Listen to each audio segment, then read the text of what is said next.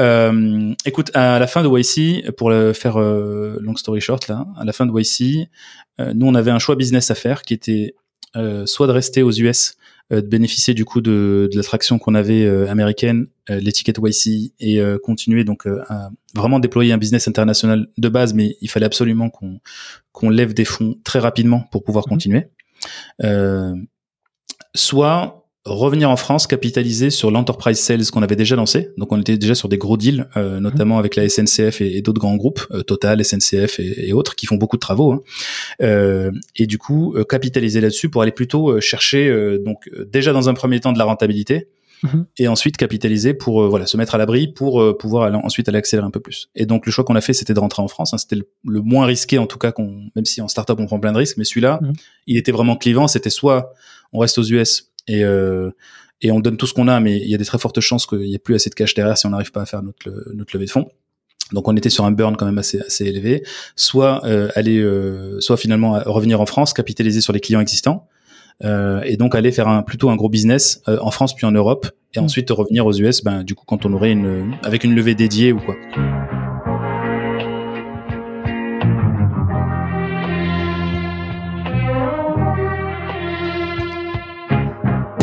Bienvenue dans SaaS Club, le podcast qui vous partage les recettes gagnantes des SaaS français.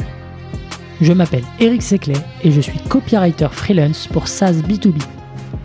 Le but de ce podcast est simple vous apporter sur un plateau les meilleurs conseils et retours d'expérience d'entrepreneurs de l'écosystème SaaS. À chaque épisode, direction les coulisses pour parler validation de l'idée, conquête des premiers utilisateurs, acquisition, pivot, mais aussi réussite et apprentissage. On abordera tous les sujets sans détour. Mais avant de démarrer l'épisode, pensez à vous abonner et à laisser une note plus un avis sur Apple Podcast. C'est le meilleur moyen d'assurer une longue vie à cette émission. Bonne écoute et bienvenue au club.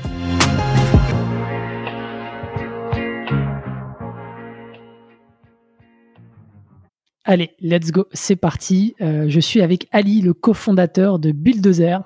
Euh, bienvenue Ali. Salut, bienvenue à toi, dans ton épisode, à toi. Euh, bah, en fait, euh, euh, je, m'excuse à nouveau, tu vois, pour le quack de la dernière fois. Alors pour la petite histoire, ceux qui me suivent sur LinkedIn le savent, mais c'était justement avec Ali. J'avais oublié de préparer la trame et je m'en suis aperçu 30 minutes avant le démarrage de l'épisode.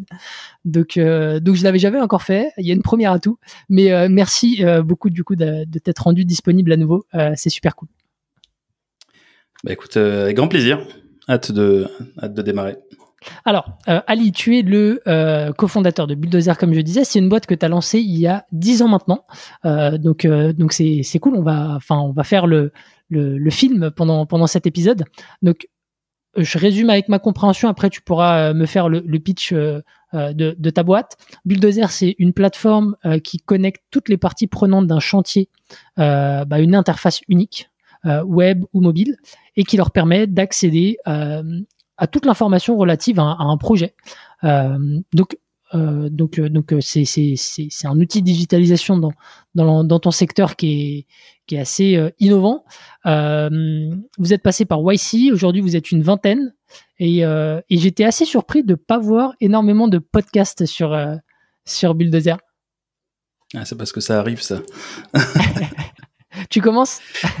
Allez, euh, donc ouais, ouais, donc bulldozer. Donc euh, écoute, tu, je pense tu, tu l'as dit. Euh, nous, notre vie, elle tourne autour des chantiers. Euh, pour pour expliquer clairement à, ton audience euh, qui on est, donc je vais essayer de, de, parler simplement sans rentrer dans la technique. En gros, euh, sur les chantiers, même à, titre perso, je pense que les gens ont dû voir que c'était assez compliqué d'organiser un chantier, de prévoir que les entreprises soient là à l'heure, qu'elles fassent des travaux de qualité, etc. Et en général, les gens, l'expérience qu'ils ont des travaux, c'est que souvent ça, c'est assez, c'est assez difficile, on va dire, de, de gérer l'après-travaux aussi, c'est-à-dire plein de sinistres, des problèmes de qualité, des problèmes d'assurance, etc. Après. Donc ça, c'est pour euh, essayer de rapprocher un peu notre sujet de ce que vivent les gens au quotidien avec des artisans, etc. Nous, on est un logiciel SaaS euh, qui va adresser plutôt des très grands groupes de construction, donc soit des entreprises de construction, soit des grosses euh, ingénieries, ou soit ce qu'on appelle des maîtres d'ouvrage, donc des gens qui ont du patrimoine, euh, que ce soit immobilier ou, ou d'infrastructure, et ils vont vouloir faire des travaux dessus. Et la proposition de valeur qu'on fait, c'est de leur dire bon bah finalement, enfin ça c'est pour ton audience, ce que vous vivez vous à l'échelle de la rénovation de votre salle de bain ou de la rénovation de la cuisine ou de l'appart, etc. Donc avec des petits problèmes, mais quand même qui, qui pourrissent quand même pas mal la vie. Euh, sur un gros chantier, ça c'est puissance 1000, euh, c'est-à-dire que en fait tous les problèmes sont amplifiés. Il y a des, des énormes sujets de, de risques, de d'accidents, de sécurité, de qualité, etc. Et on parle pas en milliers d'euros, mais rapidement en millions d'euros, voire euh, en milliards quand on est sur des très gros projets d'infrastructure. Hmm. Et du coup, les enjeux sont, sont, sont différents. Euh, pour aller un peu plus dans le concret, Bulldozer, ça permet en fait c'est une solution collaborative. Hein. Euh, c'est une appli mobile, c'est une appli sur le web euh, qui est utilisée plutôt par des, des gens qui sont euh, soit sur le chantier pour l'appli mobile, soit par des managers à leur bureau. Hmm. Et pour faire deux choses. le premier, c'est prendre son téléphone quand on est sur le chantier pour euh, finalement faciliter toutes les procédures de suivi, de contrôle de travaux, euh, de traçabilité d'avancement, etc. Et donc ça, pour que euh, les personnes qui nous écoutent se rendent compte, pour un ingé travaux comme moi je l'étais, je l'étais avant et on va revenir dessus, c'est des tâches qui prennent jusqu'à un jour par semaine à euh, voilà, faire des comptes rendus de visite, faire des fiches de visite, tout tracer, faire des formulaires de contrôle, etc. Parce qu'on est sur des ouvrages en fait dans lesquels vous allez vivre et ça va être les ponts, ça va être les tunnels, enfin voilà, c'est tout ce qu'on va utiliser dans l'infrastructure de la vie de tous les jours. Et du coup, il faut que ça dure. Et donc, il y a énormément de contrôles en fait qui sont associés à, l'acte de construire. C'est pas, on n'est pas dans la rénovation de la salle de bain où, où on est plus sur de l'esthétique. Et donc là, comme il y a beaucoup de contrôle, euh, du coup, ça prend beaucoup de temps et, et, et, ça prend un bon un bon cinquième de la semaine pour des ingénieurs travaux. Et notre application va leur permettre de finalement de faire euh, tout un tas de procédures sans entrer trop dans le détail, mais essentiellement prendre des photos de choses qui vont pas, hein, remplir des formulaires digitaux un peu à la Google Form mais version mobile mhm. et très adaptée au BTP avec des, des outils métiers, euh, et utiliser des plans dans leur téléphone euh, tout ça pour leur faire gagner du temps, pour leur éviter de revenir au bureau, euh, pour leur éviter de travailler avec les mauvais documents aussi parce mhm. que les documents changent beaucoup. Et euh, donc ça c'est sur le téléphone, c'est pour les équipes euh, terrain et bon, essentiellement on parle de quasiment un jour euh, un jour par semaine par personne de gagner sur des, des tâches euh, administratives. Et quand tu remontes au bureau, au bureau, là où il y a les directions de travaux, là où il y a les clients, les architectes, les bureaux d'études, etc. Là, on a, une, on a un enjeu qui est un peu différent. C'est pas, c'est pas exactement du gain de temps. On est plutôt sur de la, tous les sujets de, de, traçabilité et tous les sujets de risque. C'est-à-dire que les projets de bâtiments, les projets d'infrastructure sont très risqués. C'est la première fois qu'on les fait. On dit souvent que c'est des prototypes. Et donc, du coup, il y a énormément de risques délais, budget. Euh, une très grande majorité des, des, des projets qui ne finissent euh, pas dans les temps et, qui ne finissent pas dans le budget. Mmh. Euh, et ça, on pourra rentrer un petit peu dans les statistiques si tu veux pour comprendre un peu l'ampleur du problème. Et donc eux, ces, ces, ces gens-là, en fait, ils cherchent à se rassurer euh, et à s'améliorer en continu sur leur façon de, de faire. Et donc euh, nous, on leur, on leur procure une application euh, web mhm. euh, qui est plutôt un, un, portail, donc on va dire de, de, pilotage, mais aussi de collaboration. Donc ça permet d'éviter de se déplacer, ça permet de voir ce qui se passe sur les chantiers euh, visuellement avec des photos, des plans euh, et du reporting. Et après, on, on, est en train de rentrer depuis quelques années dans un sujet de data. C'est-à-dire que pour des managers euh, prends même le cas d'un client qui, qui fait construire euh, une route, un pont, euh, un tunnel, quelque chose comme ça. Il a besoin de se rassurer avec des données clés, donc des, des indicateurs, on appelle en anglais les KPI, euh, sur l'avancement, le pourcentage de le pourcentage de succès des contrôles qui sont faits. Euh, est-ce qu'on est dans les temps Est-ce qu'on est conforme, pas conforme, et, et, et, à combien de pourcents Et donc mhm. tout ça, c'est des indicateurs pour pouvoir piloter des projets qui sont en, en plusieurs millions d'euros, voire en milliards, encore une fois et pour lesquels en fait il faut absolument piloter, maîtriser ce qui se passe. Et aujourd'hui, euh, en 2022, euh, on va dire que les gens ne pilotent plus les projets euh, comme comme avant, hein, même si euh, le bâtiment a encore cette, euh, les travaux publics ont encore cette cette image un peu vieillotte, mais mhm. quand même quand on est sur des projets, il y a quand même beaucoup de contrôle de choses qui sont faites. Et, et nous, ce qu'on permet de faire avec notre appli en SaaS, c'est de finalement gagner du temps et être sûr que tout est tracé, centralisé et prendre des bonnes décisions grâce à des tableaux de bord typiquement super clair euh, pour pour le contexte. Alors du coup, moi je rebondis sur des euh, des, des, points que tu as évoqués. Euh, le premier, c'est que tu équipes les grands groupes, les, les boîtes, tu vois, à la à la, à la Vinci, Eiffage, ce enfin ce genre de d'entreprise de, là. Est-ce que du coup, comme tu as souligné l'aspect collaboratif, est-ce que ça veut dire que les sous-traitants euh, doivent aussi euh, être clients Bulldozer Ils doivent, enfin, comment ça, comment ça fonctionne de ton côté? Ouais, tu veux dire pour rentrer un peu plus dans le modèle, euh, le modèle d'usage? Ouais, simplement pour bien comprendre. tu vois, est-ce que par exemple pour peut-être mm. que les gens ne, connaissent pas, mais euh, Dassault System, quand tu utilises du Katia, avec avec quand, quand, un, un utilise un Katia, derrière, bah, c'est toute la chaîne de de, sous-traitants qui, est euh, qui est utilisatrice aussi. Donc, enfin voilà, simplement pour expliquer le, fonctionnement. Bah, alors ça c'est un point, c'est un point qui est, super intéressant que tu mentionnes. Donc c'est euh, ça, va rejoindre un, des sujets principaux de notre travail qui est le, les, qui sont les sujets d'adoption. Euh, Bulldozer aujourd'hui en fait en général c'est acheté par donc je vais essayer d'être simple dans les mots que j'utilise donc par des maîtres d'œuvre. En gros un maître d'œuvre c'est quelqu'un souvent un bureau d'études, euh, ça peut être aussi un architecte, quelqu'un dont le rôle est de contrôler la conformité du projet. Euh, je, vulgarise volontairement. Mmh. C'est-à-dire quelqu'un qui est là pour euh, garantir à un client que ce qu'il construit, c'est bien conforme au plan, c'est bien conforme aux règles de l'art, c'est bien conforme aux normes, etc., et qu'il est bien OK par rapport à ça. Après, je ne vais pas rentrer dans les détails des bureaux de contrôle, etc., mais c'est juste pour simplifier. Donc, en général, c'est eux qui nous achètent parce que ils ont tellement de travail de reporting à faire que il y a un impact immédiat euh, voilà, on parle de gagner un jour par semaine euh, par ingénieur euh, qui, qui coûte beaucoup d'argent. donc en fait, tout de suite, il y a, y a, un ROI là-dessus. Mmh. Donc ça, c'est voilà, ça c'est le, premier échelon et on, on a exactement l'équivalent dans des très grands groupes de BTP.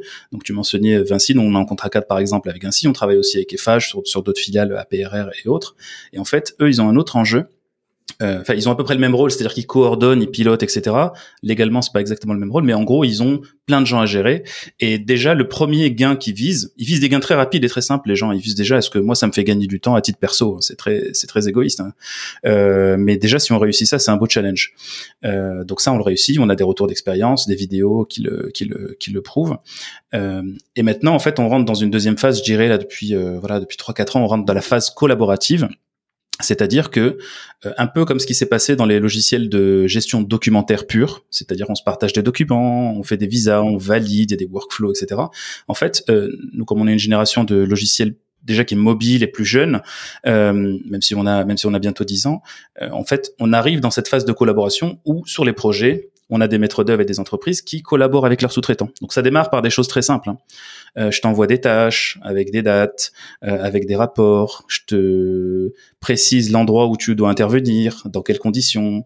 Euh, je t'envoie des photos avec des listes d'actions à réaliser, des formulaires à effectuer. Donc on commence par des choses très simples et puis ensuite on amène vers parce que tu, tu as bien vu que dans ce que j'ai dit, c'est que dans un sens, hein, c'est top-down, hein, c'est management vers des gens qui doivent exécuter finalement les, tâches. Et en fait, euh, ce qui est bien, c'est que l'outil aussi permet de faire le retour. Moi, c'est toujours c'est ma frustration du début, c'est qu'on était dans des trucs très très euh, très top-down, euh, allez-y exécuter, et puis ensuite le retour, on s'en fiche. On est, maintenant, on arrive à un retour, c'est-à-dire qu'on est dans des actes de collaboration entre des entreprises qui font les travaux Mhm. qui répondent en disant ok ça je l'ai fait par contre j'ai une question sur tel sujet euh, qui est technique regardez est-ce que vous pouvez me répondre officiellement sur l'outil etc et donc là on, on commence à faire de l'aller-retour du coup entre, le, entre les différents protagonistes et ça c'est sympa parce que déjà c'est fluide Ensuite, ça fait gagner du temps à tout le monde. C'est super efficace. Euh, ça évite les déplacements, les réunions, etc. Et aussi, ça permet à, ça permet aux entreprises de, au global, de tracer ce qui se passe sur le projet. Parce que je te rappelle que les, les enfin, tu, tu, tu, tu, as dû en entendre parler dans, sur des sujets peut-être immobiliers ou quoi, mais tu as des garanties qui parfois sont, sont des, des garanties donc euh, qui vont jusqu'à 10 ans. Pour certains, ça peut aller un, mhm. peu plus sur certains types d'ouvrages. Et en fait, ça t'oblige forcément à bien tracer et bien euh, bien noter ce qui se passe sur le projet, tous les échanges, toutes les visites, euh, prouver, tracer, etc. C'est un enjeu très fort de, de l'industrie. parce que j'ai vu j'ai vu un post LinkedIn que tu avais fait, pardon, je te coupe, mais du coup on est en plein dedans. Euh, j'ai vu que tu avais fait un post ou alors une vidéo pour dire que bah, WhatsApp n'était n'était pas adapté parce qu'aujourd'hui visiblement c'est c'est un outil de communication qui est utilisé dans un usage bah voilà très précis mais derrière, il n'y a pas de traçabilité, il n'y a aucune euh, notion de collaboration. Euh, donc c'est ça aujourd'hui la réalité pour, euh, pour toi? Oui, en fait, si, tu veux, sur la partie collaboration, c'est clair que, enfin, je dirais avant nous, enfin, et même ça se passe encore aujourd'hui, hein, il y a énormément d'échanges qui se passent sur WhatsApp, et donc il y a trois sujets sur WhatsApp euh, que je que je redonne souvent, euh, c'est que c'est plutôt fait pour des échanges qui sont liés à de l'immédiateté. Salut, rejoins-moi au deuxième étage, euh, au kilomètre 2, il y a des travaux, viens, amène la palette, amène les ouvriers, amène. Mm. Voilà, on est sur de l'immédiateté de l'action. Euh, moi, je, l'utilise aussi assez souvent. Donc en fait, on n'est pas dans des sujets de, on n'est pas dans des sujets qui permettent d'exporter des rapports, qui permettent de centraliser une information pendant 10 ans, mmh. de donner des workflows de validation. Et ça, ça en fait, on en a besoin. Donc c'est très simple, c'est gratos. Euh, et ensuite, euh, tout le monde l'a. Donc n'importe quel compagnon sur un chantier sait l'utiliser. Hein, il n'y a aucun souci. Il communique euh, avec sa famille et tout. par contre, on est vraiment sur de l'immédiateté et une temporalité qui est voilà. je te parle d'un échange de, de, de, quelques minutes ou d'une journée. Ça, on peut le retrouver. Dès que tu commences à aller sur des semaines sur un chantier, bah, tu es déjà à 300, 400 messages derrière. Et tu te doutes bien que 9 ans, 8 ans après tes travaux, c'est quasi impossible de retrouver une information. Et, euh, et, on est dans un métier où en fait il faut absolument tout tracer, tout documenter parce que c'est fait pour durer. Et donc WhatsApp, WhatsApp, je dirais pas que c'est un, un, concurrent. Au contraire, nous ça, ça, nous a certainement facilité la vie parce que les gens ont pris l'habitude de prendre des photos, euh, euh, voilà, de, de, de, faire ça de manière digitale, créer des groupes, administrer, faire rentrer quelqu'un dans un groupe. Tout ça, c'est des réflexes en fait qu'on n'aurait jamais pu nous-mêmes euh, euh, initier. Donc on a bénéficié de cette vague-là. Et là, on, on, je dirais, on, sort des gens d'un WhatsApp pour les amener vers quelque chose de beaucoup plus structuré, carré et qui, qui a une valeur légale et contractuelle. Hmm. Maintenant, le, euh, si tu permets, on, a, on, on, en a un autre des, des, des, concurrents aussi assez sérieux, euh, mais qui reste très traditionnel. Donc c'est Excel, hein. Excel et Word. Euh, donc je te disais tout à l'heure que des gens passent 10 heures par semaine à faire des rapports, euh, voilà, modifier tout. Concrètement, ils prennent leur téléphone, ils, ils prennent plein de photos, ils reviennent au bureau, ils, ils uploadent les photos de leur téléphone euh, sur leur ordinateur dans des dossiers classés, tout ça. Ils mettent sur Word, ils redimensionnent les images, ils mettent des flèches pour dire attention, le problème il est là. Ils rédigent après sur Word, ils remettent en PDF, ils archivent, blablabla, etc. Ils font la diffusion. Et en fait, tout ça, nous, c'est fait directement avec l'application. Dès que dès que t'as fini tes photos, le truc il est parti à la bonne personne, au bon endroit, c'est tracé. Et, euh, et donc, euh, finalement, quand les gens voient la simplicité d'usage par rapport à un outil de tous les jours qui, dans leur tête, est aussi gratuit. Hein. Word et mhm. Excel, dans leur tête, c'est gratuit. Hein. C'est, ça fait partie entre guillemets du euh, du pack. Euh, et eh ben, euh, du coup, ils, voient vraiment de la, du gain de temps, du, des gains de temps potentiels en fait. Donc, donc voilà, je pense que WhatsApp, WhatsApp, ça a permis de digitaliser les chantiers, clairement. Mhm. Euh, euh, après, les, les, outils de bureautique un peu standards ont toujours mhm. été un peu là pour euh, structurer. Et nous, en fait, on les fait passer de cette étape-là à l'étape, l'étape au-dessus. Ok, ok, super clair. Peut-être juste avant de, revenir bah, sur, euh, sur l'idée d'où elle vient, parce que tu as, une affinité, tu as, un historique avec ce secteur. Euh, ça prend combien de temps à s'implémenter un, outil comme le tien aujourd'hui, euh, compte tenu des, comptes que tu adresses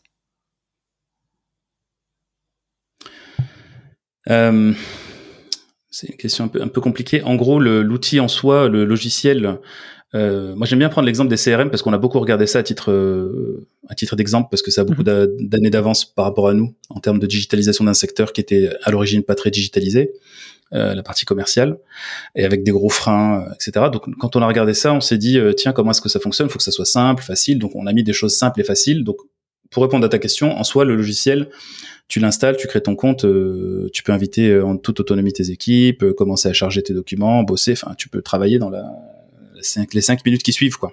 En hmm. termes de complexité d'usage, franchement, il y a, rien à voir. Dans les grands groupes, euh, et ça, ça peut-être rejoindre le, sujet de tout à l'heure, mais sur la partie, euh, la partie déploiement, c'est un peu plus compliqué parce que en termes d'interlocuteurs, euh, même si on a un chantier d'un gros groupe qui peut venir, qui me dit OK, je vous prends, je vous utilise, je fais ma vie en deux secondes. en fait, pour passer à l'étape déploiement groupe, là on a un bon retour d'expérience. C'est des étapes un peu plus un peu plus structurées, on va dire. Je veux pas dire que c'est complexe, mais c'est structuré. Donc, euh, tu as des passages obligatoires par l'IT, euh, la cybersécurité. Euh, donc, tu as, un tas d'audits à faire euh, sur euh, est-ce que tes données sont sécurisées, est-ce que comment est structurée ton, ton, ton, application. Tu dois convaincre des personnes qui sont en charge, par exemple, de la qualité, de la sécurité, de l'environnement dans, dans ces dans ces groupes-là. Euh, tu dois convaincre le management, mais aussi un autre type de management qui est pas l'utilisateur, mais celui qui va financer.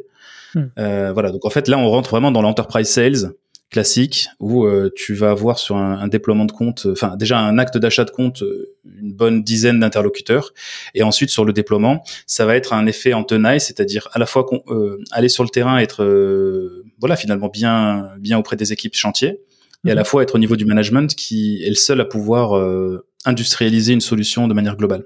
Ok?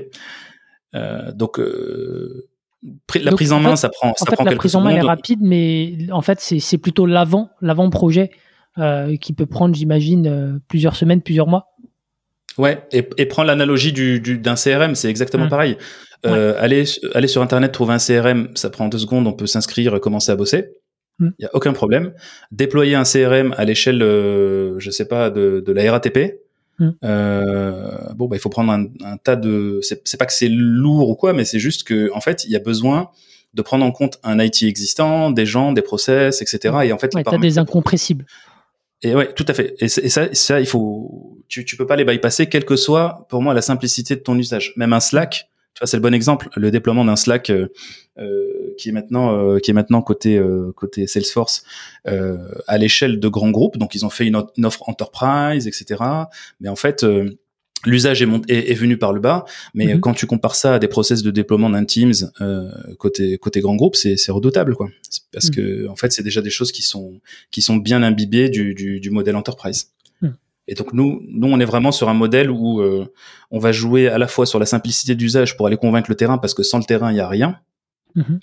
Et à la fois euh, montrer qu'on est euh, enterprise ready parce que ça fait euh, le XCM grand groupe avec qui on travaille, sur lequel on a voilà on a on fait des contrats cadres avec des, avec des grands qui ont des très grosses exigences, notamment sur la sécurité, sur euh, voilà sur la sécurité, l'administration des utilisateurs, les connexions SSO. Enfin voilà, il y, a, un tas de un tas de choses dont tu as besoin techniquement qui sont pas évidentes, qui apportent parfois très peu de choses à l'utilisateur euh, au final, euh, mais qui sont nécessaires pour aller bosser avec des grands groupes. Et ça, tu peux pas tu peux pas y couper. Ok, on va revenir euh, sur, euh, sur ce point-là, mais, euh, mais parlons un peu de la, genèse. D'où est-ce que vient l'idée? Parce que là, aujourd'hui, tel que tu me le décris, c'est quelque chose d'hyper complet. mais l'idée vient d'où? Est-ce que ça vient de tes associés? Est-ce que ça vient de toi? Est-ce que tu peux nous refaire un peu le fil? Ouais, alors on a monté, enfin même avant, je te, présente l'avant bulldozer pour que tu comprennes un peu d'où ça vient. Euh, donc moi j'ai un père archi, j'avais un père archi, euh, donc je me baladais sur les chantiers avec lui, enfant, euh, voilà, jouer avec les graviers, les tas de sable, etc. Donc c'est assez fun, c'est dangereux mais c'est assez fun euh, pour un pour un enfant. Donc je faisais les réunions de chantier, etc. Donc c'était au Maroc. Et euh, déjà, je voyais à l'époque le, euh, enfin la pénibilité d'un, bon à l'époque juste un architecte, hein, c'était pas non plus une grosse une grosse agence, mais un, un, architecte avec une petite agence à aller se déplacer sur les chantiers, vérifier que ce qu'il demande c'est bien appliqué, euh, suivre, etc. Donc je voyais déjà que voilà, ça commençait à piquer, mais bon, j'étais encore enfant, donc je me doutais pas de, de la grandeur du problème.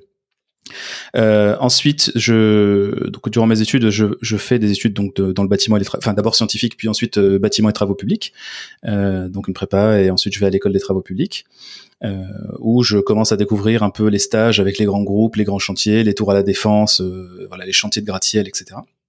Donc ça c'était c'était très sympa, et, et je me rends compte qu'en fait même déjà ça m'a marqué dès le début, mais dès le début, je voyais que, contrairement à l'étude de mon père, euh, voilà, qui avait quelques salariés, euh, dans un grand groupe, euh, style le plus moderne euh, qui existe dans la place, on est quand même en mode post-it euh, sur les murs, papier, archivage classeur, etc. Enfin, on n'y est pas encore quoi, en termes, hmm. en termes. Il y avait beaucoup de méthodes, mais en fait, en termes de digitalisation, clairement, on, a, on a été au tout début et c'était c'était pas le cas. Par contre, je notais qu'il y avait des efforts qui étaient faits euh, déjà en 2003, 4, euh, 3, 4, 5, voilà.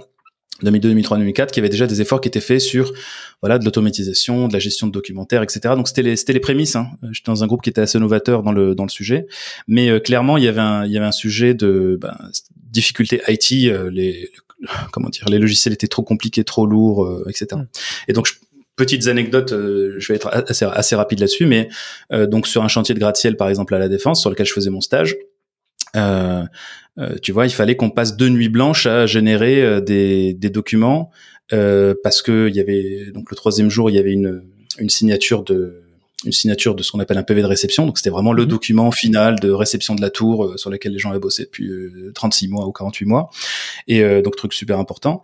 Donc quelques nuits blanches pour aller finalement faire mouliner un outil pour générer toutes les lignes de Excel qui comportaient toutes les tâches de tous les trucs qui restaient à faire dans, dans, dans, le, dans le projet. Et donc ça, c'est pour te donner un peu l'état de voilà l'état de, de l'époque quand on quand je démarre sur les chantiers, euh, des palmes pilotes, enfin voilà, enfin on est vraiment sur des trucs euh, assez, assez durs. Et euh, là où ça commence à changer, c'est que je vois des tablettes arriver à partir du, ouais, on va dire 2005-2006.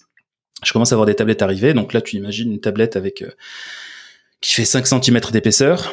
Donc moi je raconte tout le temps l'anecdote où je suis avec mon gilet de chantier, mon casque et je fais voilà, je fais mon process de suivi de travaux avec des premiers logiciels qui étaient une sorte d'Excel mobile, on va dire. Mmh. Et dans lequel en fait dans les poches dans les poches, j'avais cinq batteries parce que la batterie de la tablette durait que 20 minutes. Et j'avais mon, mon client qui me hurlait dessus parce que il comprenait pas que ce truc était c'était tellement pourri euh, mm. et comment ça se fait qu'on utilisait un truc tellement pourri que le papier c'était beaucoup plus rapide et que c'était plus rapide de d'écrire au stylo. effectivement sur la saisie c'était plus rapide, mais après euh, bon il y a quand même des gains de temps attendus sur le retraitement de l'information, la data, etc. Mais bon, ça, on va dire que le niveau d'inconvénient était euh, quatre fois supérieur aux au bénéfices que ça apportait. Et donc, euh, bien évidemment, euh, ça a jamais conquis personne d'utiliser des logiciels comme ça. Mm. Et en fait, il y a un truc qui a changé. donc, c'est l'arrivée de l'iPad où la première fois, c'est la première fois qu'on voyait du hardware, donc c'est vraiment côté hardware que c'est venu.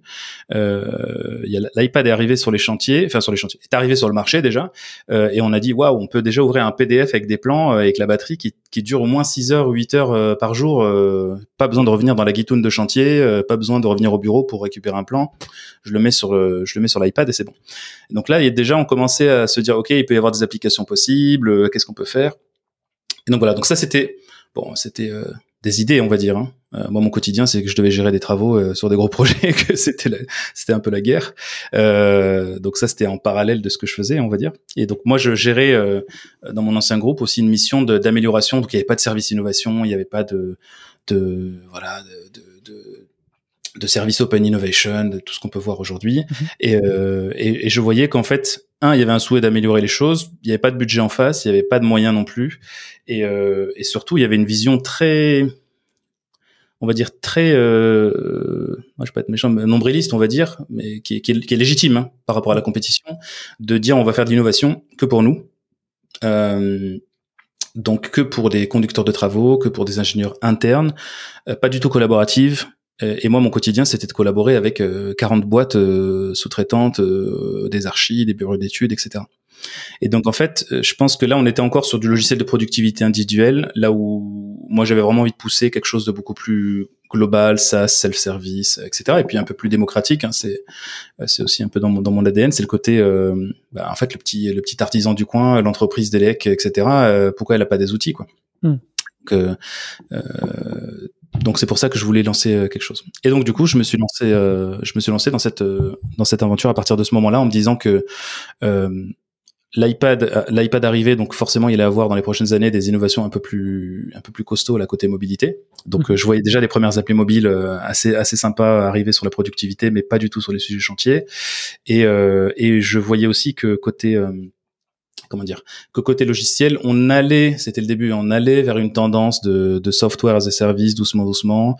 Euh, c'était le tout début hein, mais que c'est ça qui allait vraiment changer en fait euh, contrairement à des logiciels ou des progiciels que tu installais euh, trucs d'entreprise très lourds etc ok super euh, bah, cheminement complet. Mais donc donc tu, tu fais ce constat là de et, et, et tu vois l'iPad débarquer qui te donne bah, un, un un point d'entrée, on va dire, dans, dans les chantiers, euh, qui permet de bah, justement d'imaginer des, des, solutions qui, qui vont digitaliser les chantiers.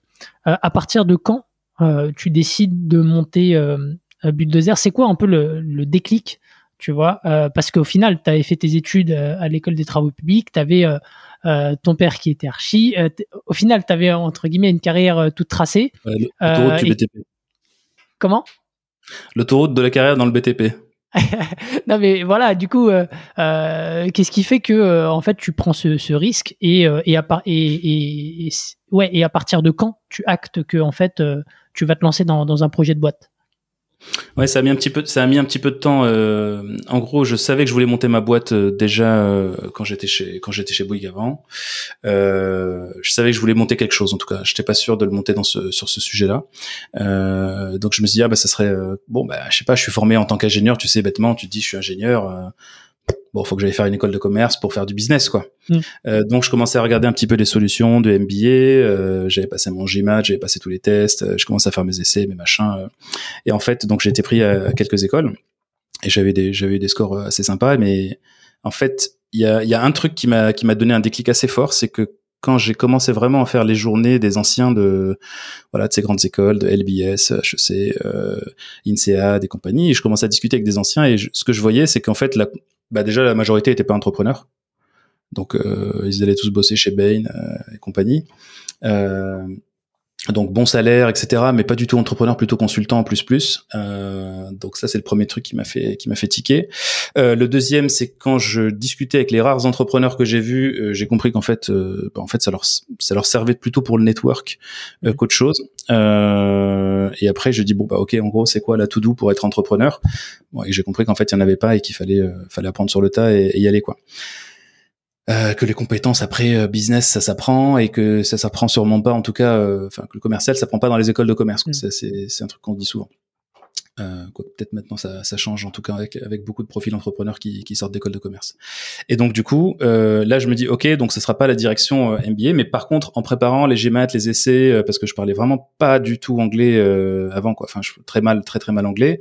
du coup je me suis quand même, voilà, j'ai quand même pas mal monté en compétence. J'ai commencé à bouquiner en anglais et là je suis arrivé sur des contenus des contenus sympas euh, d'entrepreneurs. Euh, bon, à l'époque, les trucs de Guy Kawasaki. Puis en plus, j'ai découvert un peu en avant-première comme ça par hasard Tim Ferriss parce que mon prof d'anglais qui me filait un coup de main pour le GMAT était un ricain qui, qui était déjà picousé au, au Work Week. je suis devenu grand fan depuis.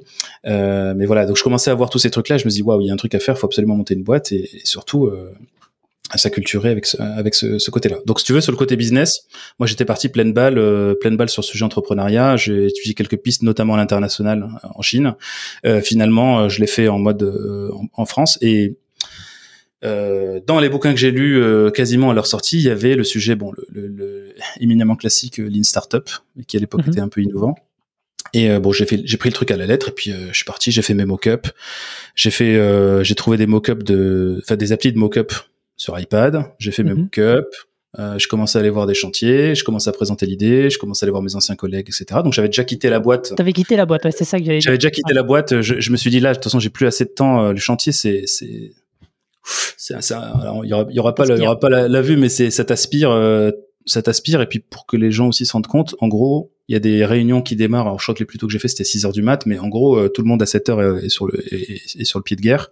Hmm. Euh, et puis, pour un conduct de travaux, euh, ça finit souvent à 21h, 22h, etc. Donc, en termes d'horaire, on n'est pas loin des, des, banques d'affaires.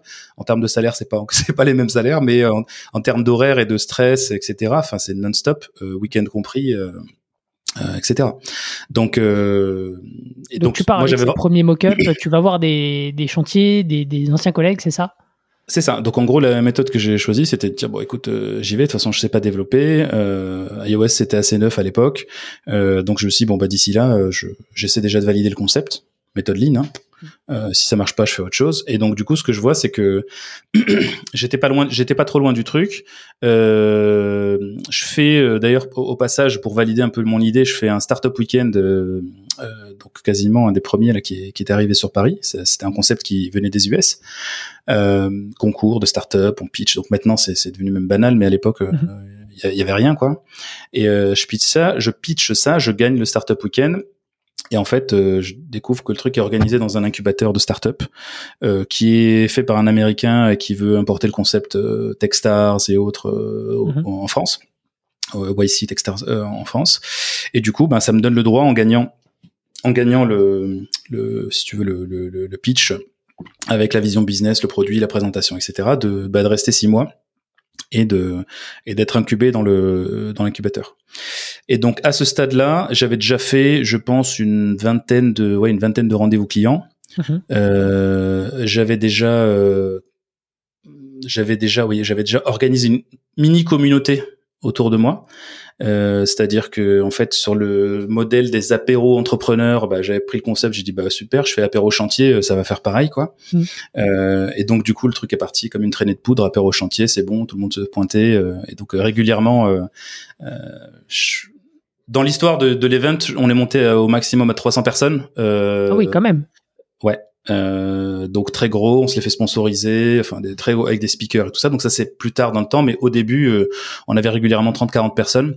Donc des prospects où moi je venais avec mon, iPhone, ma maquette, tac tac tac, regarde si tu cliques ça, qu'est-ce qui se passe, est-ce que t'aimes, t'aimes pas, tu prends, t'achètes, t'achètes pas. Euh, et j'ai un peu affiné le concept euh, à ce stade-là. Et donc dans l'incubateur, pour revenir là-dessus, pendant ces six mois, je me dis merde, il faut vraiment que le, sujet, après avoir fait un peu le tour, je me dis le sujet est vraiment complexe techniquement.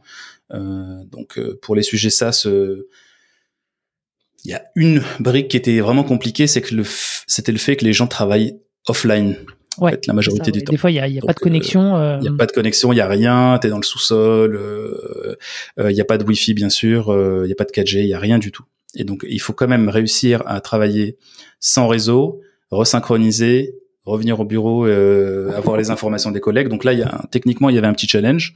L'autre, c'était que, en fait, il y avait et de l'Android et de l'iOS. Donc ça, c'était pas facile non plus pour démarrer. Donc à l'époque, il fallait faire absolument les deux. Et on avait même des démarrages de tablettes euh, Windows. Donc voilà. Donc en gros, il fallait tout sur tout, euh, tout de suite, et, que ça marche en collaboratif, inter-entreprise, avec des règles d'administration et offline. Du coup, ton MVP, euh, il ressemble à quoi, sachant que toi, comme tu l'as dit, t'es pas, t'es pas dev. Donc comment est-ce que tu fait? moi, moi, MVP, c'était un, c'était un truc cliquable. voilà, une maquette cliquable, no code euh, classique, enfin classique aujourd'hui, et, euh, et je la faisais essayer des utilisateurs, je l'optimisais, et puis dans cet incubateur, je suis, je me suis dit qu'il me fallait quand même un CTO pour euh, pour euh, pour monter l'affaire, et, euh, et c'est là où mon voisin de table, Maxence, qui est mon associé aujourd'hui, me file un coup de main à l'époque pour passer des entretiens auprès de auprès de dev que je voulais recruter associé au projet. Et je lui dis bah file-moi un, un coup de main parce que là bon comment juger de la capacité technique d'un gars ou de son sérieux technique si, si t'es pas sachant sur le sujet. Euh, donc il m'a filé un coup de main pour le premier, pour le deuxième, pour le troisième. Et puis après, euh, donc lui, il avait déjà lancé sa boîte depuis quelques mois sur un sujet B2C euh, qui était bon, qui était déjà finalisé, on va dire d'un point de vue applicatif. Il était développeur iOS à la base, euh, école d'ingé. Et, et du coup, on se retrouve sur ce, on se retrouve sur ce là, sur ce cet incubateur là, voisin de table, avec lui une appli qui fonctionne, qui tourne, euh, mais pas de business. Euh, voilà, à peine quelques euros de vendus sur le projet. Mhm. Euh, et moi, j'avais déjà donc à ce stade-là euh, des clients prêts à l'acheter, mais pas d'appli. Donc mhm. j'avais FA, et un gros bureau d'études euh, qui voulait m'acheter l'application, mais j'avais juste pas d'appli. En fait, j'avais que les mockups, mais j'avais été transparent avec eux. Je leur ai dit voilà, c'est en cours de dev, mais, mais c'est que des mockups là pour l'instant. Mhm. Et donc, et donc c'est là on se dit ok, join the forces, on, se, on, se, met ensemble et puis on fait un truc. Donc le, le, le gars de l'incubateur avait pas mal aidé déjà. Et écoute, on a monté une boîte commune. Et, euh, et c'est à partir de là que ça, ça a démarré, donc euh, hmm. et, que ça a évolué. Mais en tout cas, si tu veux le la, la, la, genèse du projet, elle est et histoire perso euh, et expérience perso, mm. et le constat que en fait, euh, se dire qu'au final, même dans les groupes les plus avancés du BTP, euh, quand on a démarré, tu, bah, tu tournais autour de toi sur des projets en, je crois que le plus, le plus cher que j'avais eu à l'époque, c'était voilà, c'était une centaine de millions d'euros quand même, hein. mm. et tu tournes autour et tu vois, il y a que des post-it, que du papier, tu ressaisis 25 fois les informations, enfin, c'était très très très très très pénible pour les utilisateurs. Et euh, voilà. Ok, donc euh, bah tu tu valides euh, ton ton product market fit. En tout cas, le c'était t'as as déjà des intentions assez rapidement avec avec tes mockups. Tu trouves au final un associé qui a la compétence de, de dev. derrière, vous commencez à développer le produit. Donc, ça prend combien de temps et, à partir de quand, tu vois, tu as, as, tes premiers clients effectifs? En fait, les premiers clients, donc euh, les premiers clients, on les a eu donc en 2000, euh, donc le lancement de la plateforme en 2000. Euh, attends, je dis pas de bêtises entre la première version. Ouais, en fait, on a réussi à avoir des commandes assez rapidement. C'est-à-dire que on n'avait pas forcément au début, on avait lancé. Attends, j'essaie de me rappeler, c'est un peu loin, désolé. Euh, en gros, notre premier client Execo, parce qu'on a eu les deux confirmations de commandes en même temps, on faisait le concours euh, Scientipol et il nous fallait un client, bah, c'est tombé, les deux sont tombés la veille du la veille du jury, donc c'était bien. On a eu notre prêt, euh, on a eu Eiffage et on a eu euh, donc le bureau d'études dont je te parlais. Et eux, donc ils ont acheté une version vraiment que mobile, donc en fait on a vraiment euh, limité le développement et on a fait du développement, bah écoute à l'époque en, en, Windows tablette, voilà, ça mhm. n'existe plus trop aujourd'hui, mais donc c'était sur l'App Store, l'App Store Windows. Et, euh, et donc ça, c'était en termes de temps, pour donner un ordre de grandeur, je pense qu'en quelques mois, on a réussi à avoir un MVP utilisable par les par les clients. Hmm. Donc avec des fonctionnalités très basiques, je prends une photo, je mets un descriptif de ce qui va pas.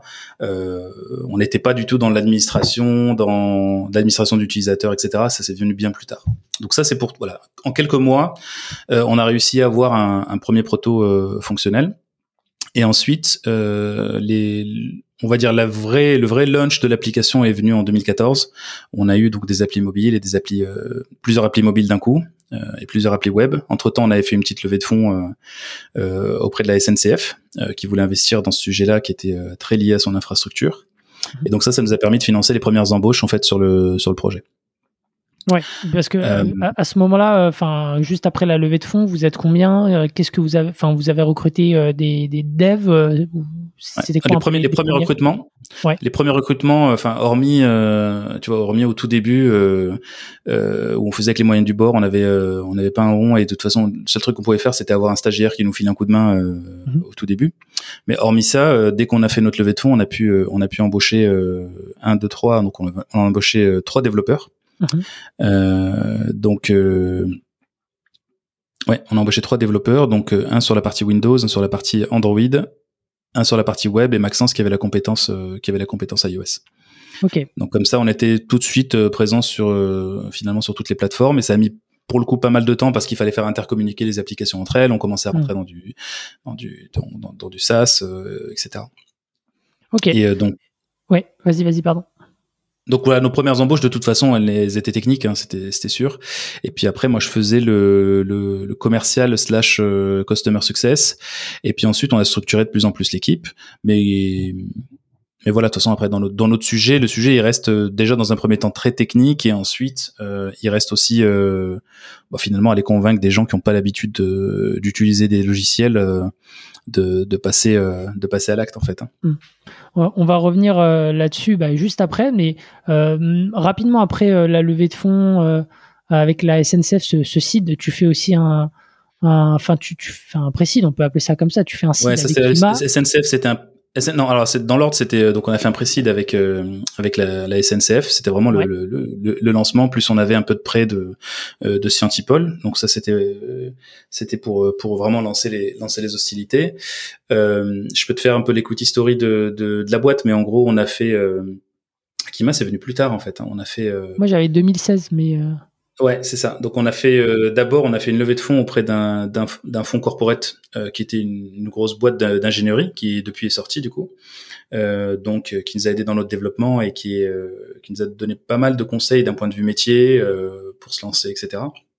Et avec qui on continue de travailler et, et en, en, très bons termes et ça se passe super bien. Ils déploient notre outil à fond. Euh, on a donc ça c'est le groupe CETEC euh, qui était qui était donc à notre à notre à notre à notre capital et qui du coup est, ne l'est plus euh, parce que bon de toute façon il faut qu'on bosse aussi avec les autres les autres euh, entreprises donc euh, en fait on on avait aussi décidé d'un commun accord de reprendre notre indépendance quand on a fait notre série A pour mhm. voilà avoir une, une, cap table très très très claire euh, et c'est donc juste après, ouais, on va dire un an après, qu'on commence à aller aux US et si tu veux, on peut enchaîner sur l'aventure américaine. Mais en gros, il y a, euh, on a fait le seed avec ce, ce groupe d'ingénierie. On a fait ensuite euh, l'intégration à YC, donc euh, en intégrant quelques business angels euh, et, et Kima et, et Y Combinator euh, autour. Et juste après, on a fait donc notre série A. Enfin, juste après, quelques temps après, on a fait notre série A avec donc euh, Anaxago qui est maintenant euh, qui a mergé avec euh, un, un, fonds VC qui s'appelle Caporn. Mhm. et, et aussi donc un, fonds d'un un fonds qui s'appelle le ProBTP donc ça peut-être pas parlé au, Ouais, tu connais. Donc en fait, c'est en gros, c'est l'organisme auquel cotisent toutes les boîtes de BTP euh, euh, pour euh, voilà pour leur congé, pour leur santé, etc. Donc c'est un énorme fonds qui du coup a bifurqué sur des sujets un peu plus innovation et qui a investi chez nous donc dans un dans notre dans notre série A. Donc ça c'était fin 2019 début 2020. Ok, juste avant donc toute cette tout cet épisode euh, du, Covid. Euh, Est-ce que tu peux nous, parler un petit peu de, de YC hein, rapidement? On en a déjà parlé avec d'autres invités, mais simplement, euh, pourquoi est-ce que tu l'as fait? Est-ce que est-ce que tu avais des velléités, toi, derrière, de d'aller aux US à ce moment-là et tu t'es dit que ça pouvait être une bonne porte d'entrée? Est-ce que tu peux nous dire, voilà, aussi les, les, les apprentissages que tu en as eu Est-ce que ça a changé un peu la trajectoire selon toi? Ouais, ouais, ici en fait, euh, pour la faire courte, nous c'était, on avait, on avait tenté, euh, on avait tenté une première fois, on n'avait pas été pris parce qu'on était sur un modèle économique euh, plutôt du SaaS TPE PME, donc achat en ligne, sur des petits tickets, etc. Et en fait, donc il y avait de l'attraction, mais pas de quoi montrer qu'on avait en fait un, voilà une énorme volumétrie à aller chercher, tout simplement parce que le marché était juste pas du tout mûr à l'époque. Hmm. Euh, euh, déjà le SaaS était pas mûr. Et ensuite le SaaS dans le BTP alors là c'était on avait les deux trucs croisés qui faisaient que ça ça, ça accrochait ça accrochait mais pas suffisamment on va dire. Euh, donc on a retenté un an après. On est rentré en, en été 2000 été 2016 il se trouve que juste avant, on avait fait un parcours de euh, avec Ubi France, donc euh, c'était Business euh, Business France, sur lequel on a on a fait un parcours vraiment orienté commercial aux États-Unis. Donc on a mhm. fait on a fait plusieurs semaines de rendez-vous sales dans le dur avec des boîtes de BTP ricaines. donc on présentait notre outil, etc. Et en fait, à la fin du programme, quasiment deux semaines avant la fin du programme, donc on était à San Francisco, hein, basé à San Francisco, euh, on reçoit la notif de YC comme quoi on est pris. Et donc du coup on décide de bah, de pas rentrer quoi. Enfin moi je devais faire l'aller-retour quand même pour des questions perso je n'étais pour un enfant. Mais euh, mais du coup euh, on, on a décidé de continuer aux US voilà. Et là on a fait le parcours YC donc à l'été. Qu'est-ce que ça nous a c'est quoi les enseignements? Qu'est-ce que ça nous a appris? Euh, déjà nous on avait des velléités d'aller à l'international. Enfin on a des velléités d'aller à l'international beaucoup plus fort il se trouve qu'à l'époque quand on est arrivé euh, euh, aux US il y avait pas la enfin la maturité de ça c'était là mais la maturité des outils digitaux en fait était euh, enfin sur notre sujet en tout cas était était pas encore là. Euh, on a on a fait un petit sondage on a commencé à faire pas mal de rendez-vous business et on a vu qu'en fait pour attaquer le marché pour le coup, il fallait, euh, euh, un peu plus que ce qu'on faisait d'habitude, c'est-à-dire bootstrapper euh, avec les moyens du bord. Là, fallait vraiment du gros marketing à l'américaine et, une présence en, local et tout. YC nous a amené cette présence au local parce que du coup, bah, ça te faisait une entité aux US, ça te fait une entité aux US et donc légal aux US et donc là, euh, tu peux commencer à dire bah je suis j'ai un bout de ma boîte qui est aux US officiellement. Euh, sinon les enfin tout simplement les clients américains ne t'écoutent même pas hein. euh, quand tu commences les rendez-vous dans les premières questions qui viennent pour diminuer le risque ils disent ok vous êtes incorporé aux US est-ce que vous avez une structure vous avez des équipes? Et donc la difficulté qu'on avait à Business France c'est qu'on n'avait pas de structure. On faisait on était sur place mais en fait on n'avait pas de on n'a pas de structure pour pouvoir euh, vendre, commercialiser, supporter les users, etc. Donc tout se faisait de France. Par contre, euh, dès qu'on était passé à YC, du coup le discours a changé. Déjà parce que YC a une étiquette incroyable aux États-Unis. Euh, on a eu des meetings, en, voilà, en, un envoi d'email, tu as des meetings chez des top managers de, de très grosses boîtes parce que bon, c'est juste un label énorme. Hein. Mmh. En France, c'est un peu c'est un peu moins le cas, mais aux US, vraiment, enfin, c'est l'équivalent d'un Harvard ou quoi là-bas en termes de notoriété, quoi, euh, de d'élitisme, de, de, notoriété. Euh, écoute, à la fin de YC, pour faire euh, long story short là, à la fin de YC, euh, nous on avait un choix business à faire qui était soit de rester aux US euh, de bénéficier du coup de, de l'attraction qu'on avait euh, américaine, euh, l'étiquette YC, et continuer donc à vraiment déployer un business international de base, mais il fallait absolument qu'on qu'on lève des fonds très rapidement pour pouvoir mmh. continuer. soit revenir en France, capitaliser sur l'enterprise sales qu'on avait déjà lancé. Donc on était déjà sur des gros deals, euh, notamment avec la SNCF et, d'autres grands groupes, euh, Total, SNCF et, autres, qui font beaucoup de travaux. Hein. Euh, et du coup, capitaliser là-dessus pour aller plutôt chercher, donc déjà dans un premier temps de la rentabilité, mhm. et ensuite capitaliser pour voilà se mettre à l'abri pour pouvoir aller, ensuite aller accélérer un peu plus. Et donc le choix qu'on a fait, c'était de rentrer en France. Hein. c'était le, moins risqué en tout cas, qu'on même si en startup on prend plein de risques, mais celui-là, mhm. il était vraiment clivant. C'était soit on reste aux US et euh, et on donne tout ce qu'on a, mais il y a des très fortes chances qu'il n'y ait plus assez de cash derrière si on n'arrive pas à faire notre, notre levée de fonds. Donc on était sur un burn quand même assez, assez élevé. Soit euh, aller, euh, soit finalement revenir en France, capitaliser sur les clients existants, euh, et donc aller faire un, plutôt un gros business en France puis en Europe, et mm. ensuite revenir aux US. Ben du coup quand on aurait une avec une levée dédiée ou quoi. Et ça, la, la, décision avec ton associé, elle s'est fait, elle s'est prise rapidement? Enfin, il n'y a, a, pas eu de débat là-dessus? Bon, si, si, il y a forcément, il y a forcément des débats parce que euh, tu, tu, tu viens avec une boîte Frenchy, t'es catapulté aux US, euh, t'as des articles euh, dans tous les sens, euh, t'es sur TechCrunch et compagnie. Ouais, ouais, il y a des, y a des débats, ouais. Mm. forcément parce que il y a le côté, il y a le côté sexiness de, de, de, de faire partie de ce petit club d'entrepreneurs euh, euh, qui, qui, voilà, qui, qui, est, qui est assez limité, d'avoir accès à un super réseau, etc. Qu'on a toujours, hein. Mais le problème, c'est que le, le, ouais, le problème, c'est qu'en fait, les, les, les, paillettes entre guillemets, euh, parfois, elles te cachent euh, les fondamentaux. Et les fondamentaux, c'est euh, bah, capitaliser, avoir des clients contents, euh, développer ton chiffre d'affaires, etc. Et malheureusement, sur le malheureusement sur le sur les sujets YC, bon, y en a, là, ça se calme un petit peu en ce moment, mais la startup entre guillemets à l'américaine comme l'envisagent les Français, c'est euh, je viens, je burn, je burn, je burn, croissance, croissance, je burn, je burn, croissance, euh, euh, etc. Et en fait, aux, aux, US, ils le font beaucoup plus parce qu'ils ont un système de financement en fait qui est on va dire un peu plus souple, facile, adapté, etc. Euh, mais nous, nous, on a quand même dans notre ADN on a un ADN un peu frugal, quoi, on va dire, hmm. euh, sur nos expenses, euh, sur nos, enfin sur nos dépenses, pardon, sur euh, euh, sur pas mal de sujets, sur le risque, etc. Donc on est startup, mais comme on sait qu'on est sur du enterprise sales grand compte et que ça prend du temps, on peut pas avoir un rythme fast and furious complètement complètement dingue en mode ok c'est parti, on va avoir 300% de croissance par mois, c'est pas possible. Et ça en fait, YC, ils l'ont bien compris parce qu'ils ont déjà ils ont déjà fait des boîtes dans le dans le sujet. Euh, et nous, ce qui nous a surpris d'ailleurs euh, au Y Combinator, c'est qu'on s'attendait, euh, bon, je prends le cliché euh, des Frenchies qui débarquent, hein, mm. mais on s'attendait à voir un truc un peu comme ce que j'ai dit avant, c'est-à-dire, allez les gars, c'est parti, il y a là la licorne dans un mois, on dépense, on, on, envoie, on market et tout ça, et en fait, c'est exactement le contraire. Hmm. C'est exactement le contraire. C'est-à-dire que ben, justement, on a des gars qui sont entrepreneurs en face, c'est pas des consultants de je sais pas quoi, euh, qui ont déjà pratiqué, qui ont déjà suivi des boîtes et qui nous donnent des conseils qui sont bah, très euh, basico-basiques. Hein. Euh, c'est des conseils sur euh, bah, la gestion du cash, euh, pas s'enflammer, euh, aller atteindre la rentabilité gentiment, avoir des métriques constants, pas des métriques fous d'un coup et qui s'éclatent, mais des métriques constantes de croissance. Euh, voilà, et en fait, ils sont très frugaux, très très humbles, on va dire, d'un point de vue euh, décision ou conseil de décision.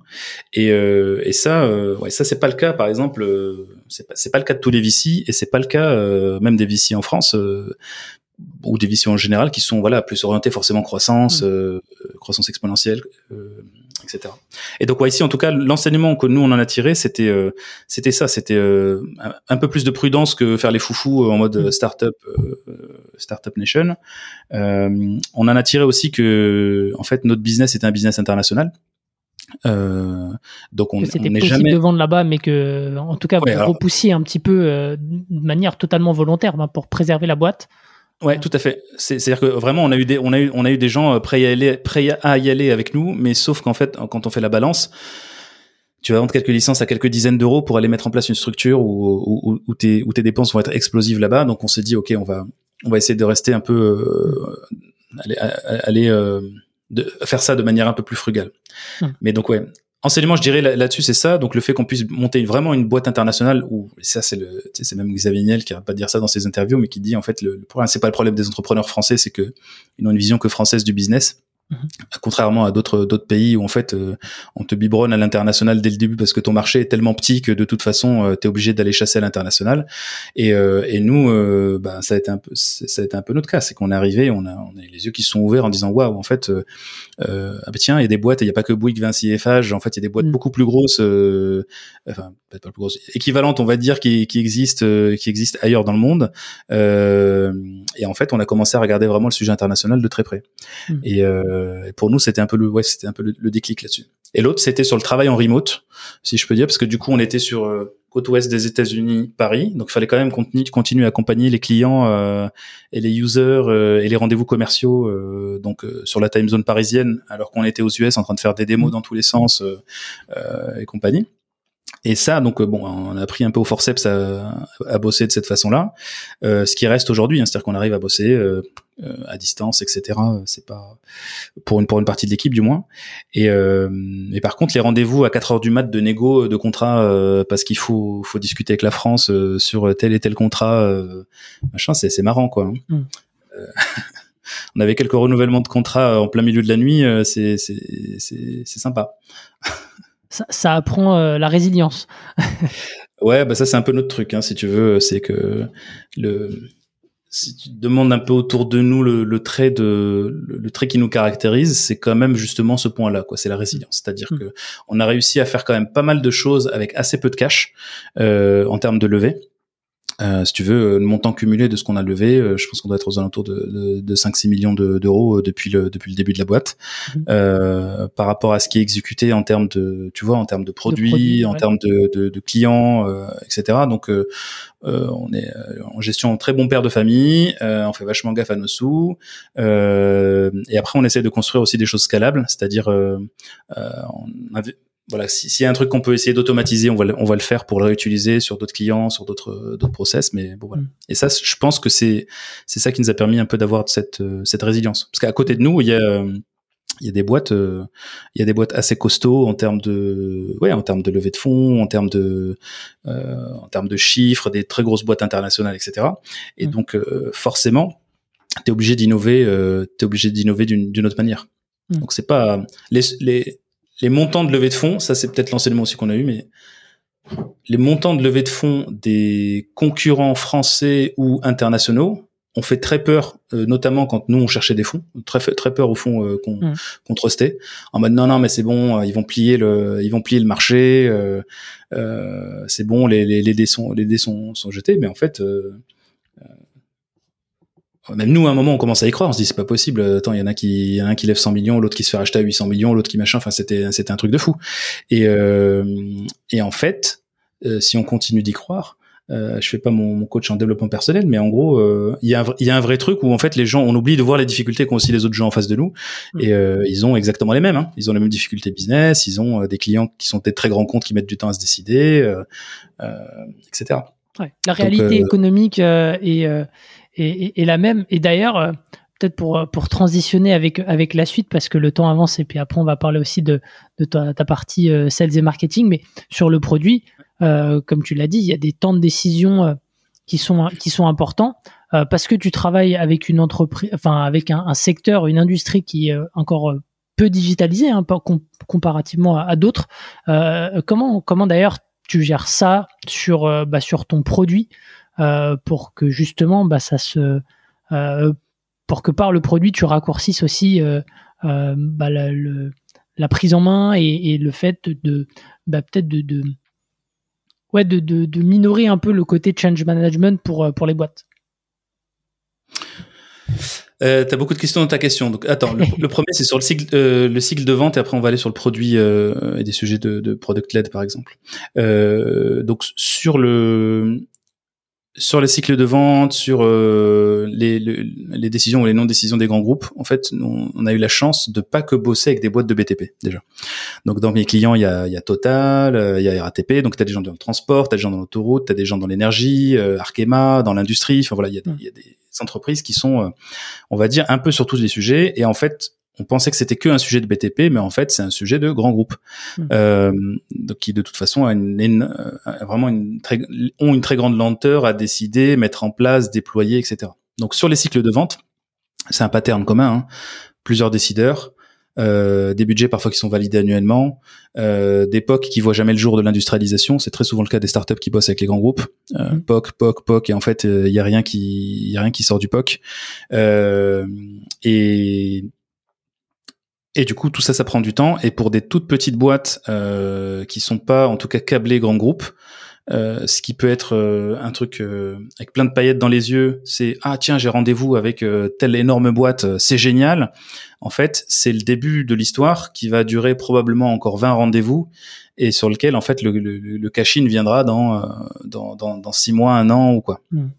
Donc en fait, en termes de cycle, c'est assez costaud. C'est pour ça que finalement, euh, dans les bouquins de SaaS, on t'apprend à démarrer par les petits comptes parce que mmh. pas beaucoup d'entretiens, pas beaucoup de rendez-vous, et ensuite tu, tu, tu, montes un peu en gamme de, de, et de tickets, de montant de tickets pour aller faire de l'enterprise.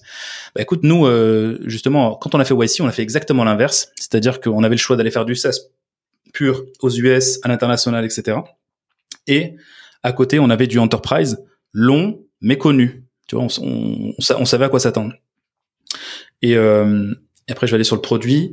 Euh, pour nous, le déclencheur, c'était le client SNCF en fait, parce qu'on s'est rendu compte qu'en sur notre marché, euh, les clients SaaS purs, je mets ma CB, j'achète, etc. Mm. Donc il y en avait, hein, il y a une grosse volumétrie de, de, de, petits artisans, de petits architectes, il y a plein d'architectes en France, il y en a 30-40 000 je pense, euh, etc. Donc des gens qui peuvent mettre la, carte bleue et payer en ligne, il y a ce qu'il faut. Hein. Mm. Euh, par contre, le principal problème de ce marché-là, c'était au niveau du coût d'acquisition. C'est-à-dire que pour aller euh, marketer ces gens-là, c'est un marché ultra éclaté, euh, euh, même en passant par les fédérations, etc. Il n'y a mm. pas de moyen vraiment de, de, les rassembler. Donc il y a un sujet de coût d'acquisition. Et nous, notre déclic, c'était le deal avec SNCF. Je me rappelle qu'au moment où on l'a signé, euh, on avait fait un peu les décomptes de temps passé euh, sur ce deal-là par rapport à des petits clients, et on s'est dit mince, le petit bureau d'études là de trois personnes, en fait, en termes de temps, ça nous a pris quasiment autant de temps qu'à les signer SNCF, quoi, hmm. euh, pour un ticket euh, ridicule. Enfin, ridicule, euh, en tout cas, qui, qui permet pas de vivre durablement, on va dire. Et, et donc, du coup, c'était ça notre déclic pour aller chercher de l'enterprise sales. Maintenant, pour répondre à ta deuxième partie de question qui était sur comment est-ce qu'on s'assure dans le produit justement de pas insérer plein de gens pour faire le change management euh, avec plein de services, etc. Donc mhm. dans le produit, bon, on, on se base énormément d'ailleurs sur Intercom euh, depuis très longtemps et, quasiment, je crois, les premiers les premiers users de, de, de la solution euh, sur tous les trucs bêta qui sortent. Donc en gros, on a énormément capitalisé sur l'outil pour permettre euh, aux users de s'onboarder tout seul, euh, de voilà, de, de, diminuer un peu la pression sur le support euh, quand il y a une déclaration de, de, de voilà de quelque chose qui va pas ou de demande d'amélioration. Donc vraiment, on, on, préqualifie beaucoup de choses via Intercom mmh. et en fait, on automatise beaucoup toutes les séquences d'emails, les push, les push notifs, etc. pour que justement chez nous, il n'y ait pas 15 personnes au support. Mmh. qui soient en train de faire de la réponse à la mano là-dessus ou faire des formations en direct en one-to-one. Hmm. Donc là, on a, on, a, on a énormément capitalisé là-dessus, euh, donc avec le helpdesk, euh, avec euh, toute la partie euh, euh, toute la partie automation de d'Intercom, et, et ça, ça nous a beaucoup aidé. Et quand tu parles de change management, du coup, ça nous laisse finalement que les trucs un peu qualitatifs. C'est-à-dire que chez nous, un account manager, il c'est quelqu'un de métier. C'est pas un biz, un biz guy. On prend des ingés, bâtiments, travaux publics, infrastructures, etc., qui ont 10-15 ans d'expérience. Pourquoi? Parce que à un moment, euh, l'intercom, ça, il fera jamais ça. Tu peux hmm. aller au bout de l'automatisation, ça sera ultra compliqué à faire. Par contre, les usages principaux basiques, euh, un outil d'onboarding euh, euh, se, se, débrouille très très bien pour le faire. Clique ici, machin, fais ça. Tiens, t'as pas encore euh, validé ton profil. Tiens, fais ceci, fais cela. Hmm. Donc ça, ça c'est des trucs sur l'usage de notre SaaS.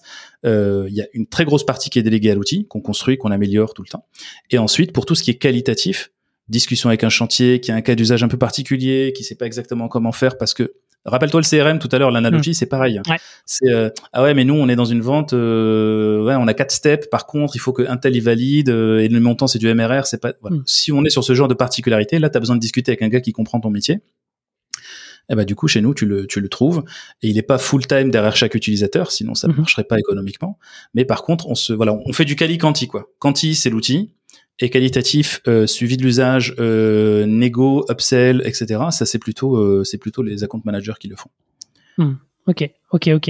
Euh, ben, je, vais rebondir sur la partie enterprise sales parce qu'aujourd'hui, donc comment il se découpe un peu le le, le process C'est, enfin en tout cas pour pour l'acquisition, c'est vous faites beaucoup d'outbound, vous faites des salons. C'est quoi un petit peu le cheminement?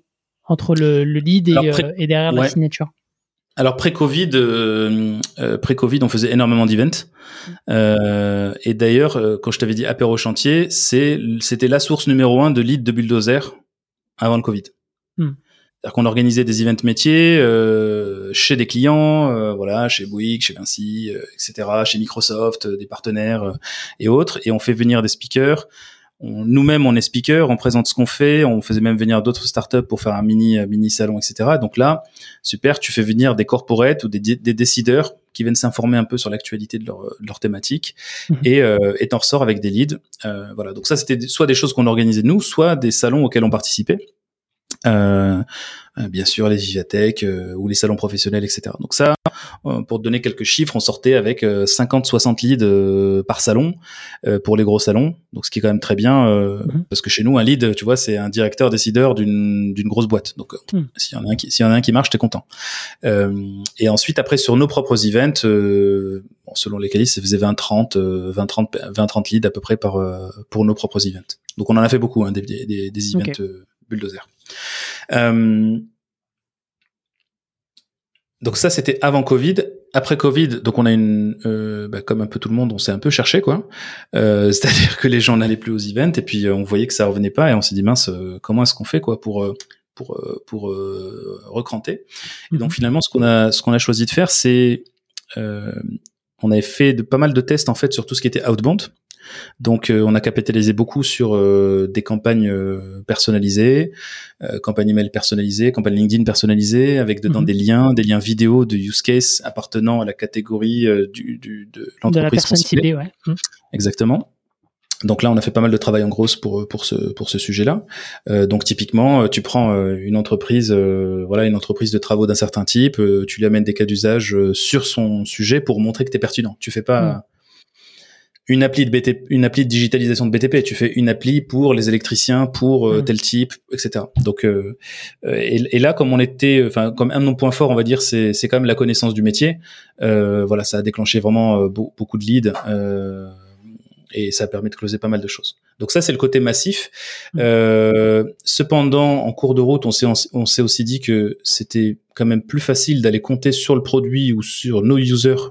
C'était en, termes de coût d'acquisition et d'effort, c'était vraiment le, le, mieux à faire. Mmh. Et donc, euh, ce qu'on a commencé à faire finalement, c'était euh, dans l'outil euh, d'essayer de pousser un modèle qui permette à nos utilisateurs d'ouvrir les vannes en termes de en termes de d'acquisition. Et donc c'est ce qui se passe aujourd'hui là depuis euh, on va dire presque deux ans. Avant on était sur un modèle classique SaaS donc euh, pay per seat donc j'ai j'ai j'ai trois emails donc je paye trois fois euh, x euros etc. Euh, on est passé sur un modèle beaucoup plus on va dire viral. sur un modèle où en fait on, on, on a pour supporter nos coûts on a dû faire payer plus cher euh, la personne qui en avait le vrai bénéfice, donc la fameuse personne qui paye, euh, qui garde, euh, qui gagne 10 heures par semaine. Mhm. tu fais la conversion, tu dis ok, je gagne 10 heures par semaine, je suis un G bac plus, je sais pas combien. en termes de coût, ça, ça, ça, 10 heures de ce de ce temps-là, ça pèse mhm. beaucoup d'argent. Ouais. Donc on, prend, on, on, met pas tout dans la balance, mais quand même, voilà, on a augmenté un petit peu ce prix-là pour pouvoir sponsoriser des licences gratuites et ouvertes pour toutes les personnes qui collaborent avec cette personne-là. Donc tu as un champion qui, euh, lui, paye une licence un peu plus chère, mais qui mhm. invite de manière gratos euh, tous ses prestataires, sous-traitants, euh, fournisseurs, clients, etc. Et donc du coup, on s'est retrouvé avec une très grosse base. Ça fait deux ans qu'on fait ce système-là, enfin un an et demi, on va dire. ouais, c'est ça, un an et demi. Et donc, on se retrouve avec une très très grosse base d'utilisateurs invités dans la plateforme, qui commence à l'utiliser bah, tout simplement pour répondre aux hard users qui nous utilisent, mhm. et en fait qui connaît. Et donc ça, ça a fortement contribué à la notoriété de la boîte. Euh, et du coup, bah, on a on a capitalisé pas mal de choses dessus. Donc là, en fait, on est dans une phase où euh, on s'est pas encore tout à fait euh, croisé, mais on, on a une forte majorité de nos leads qui viennent du produit. Mhm.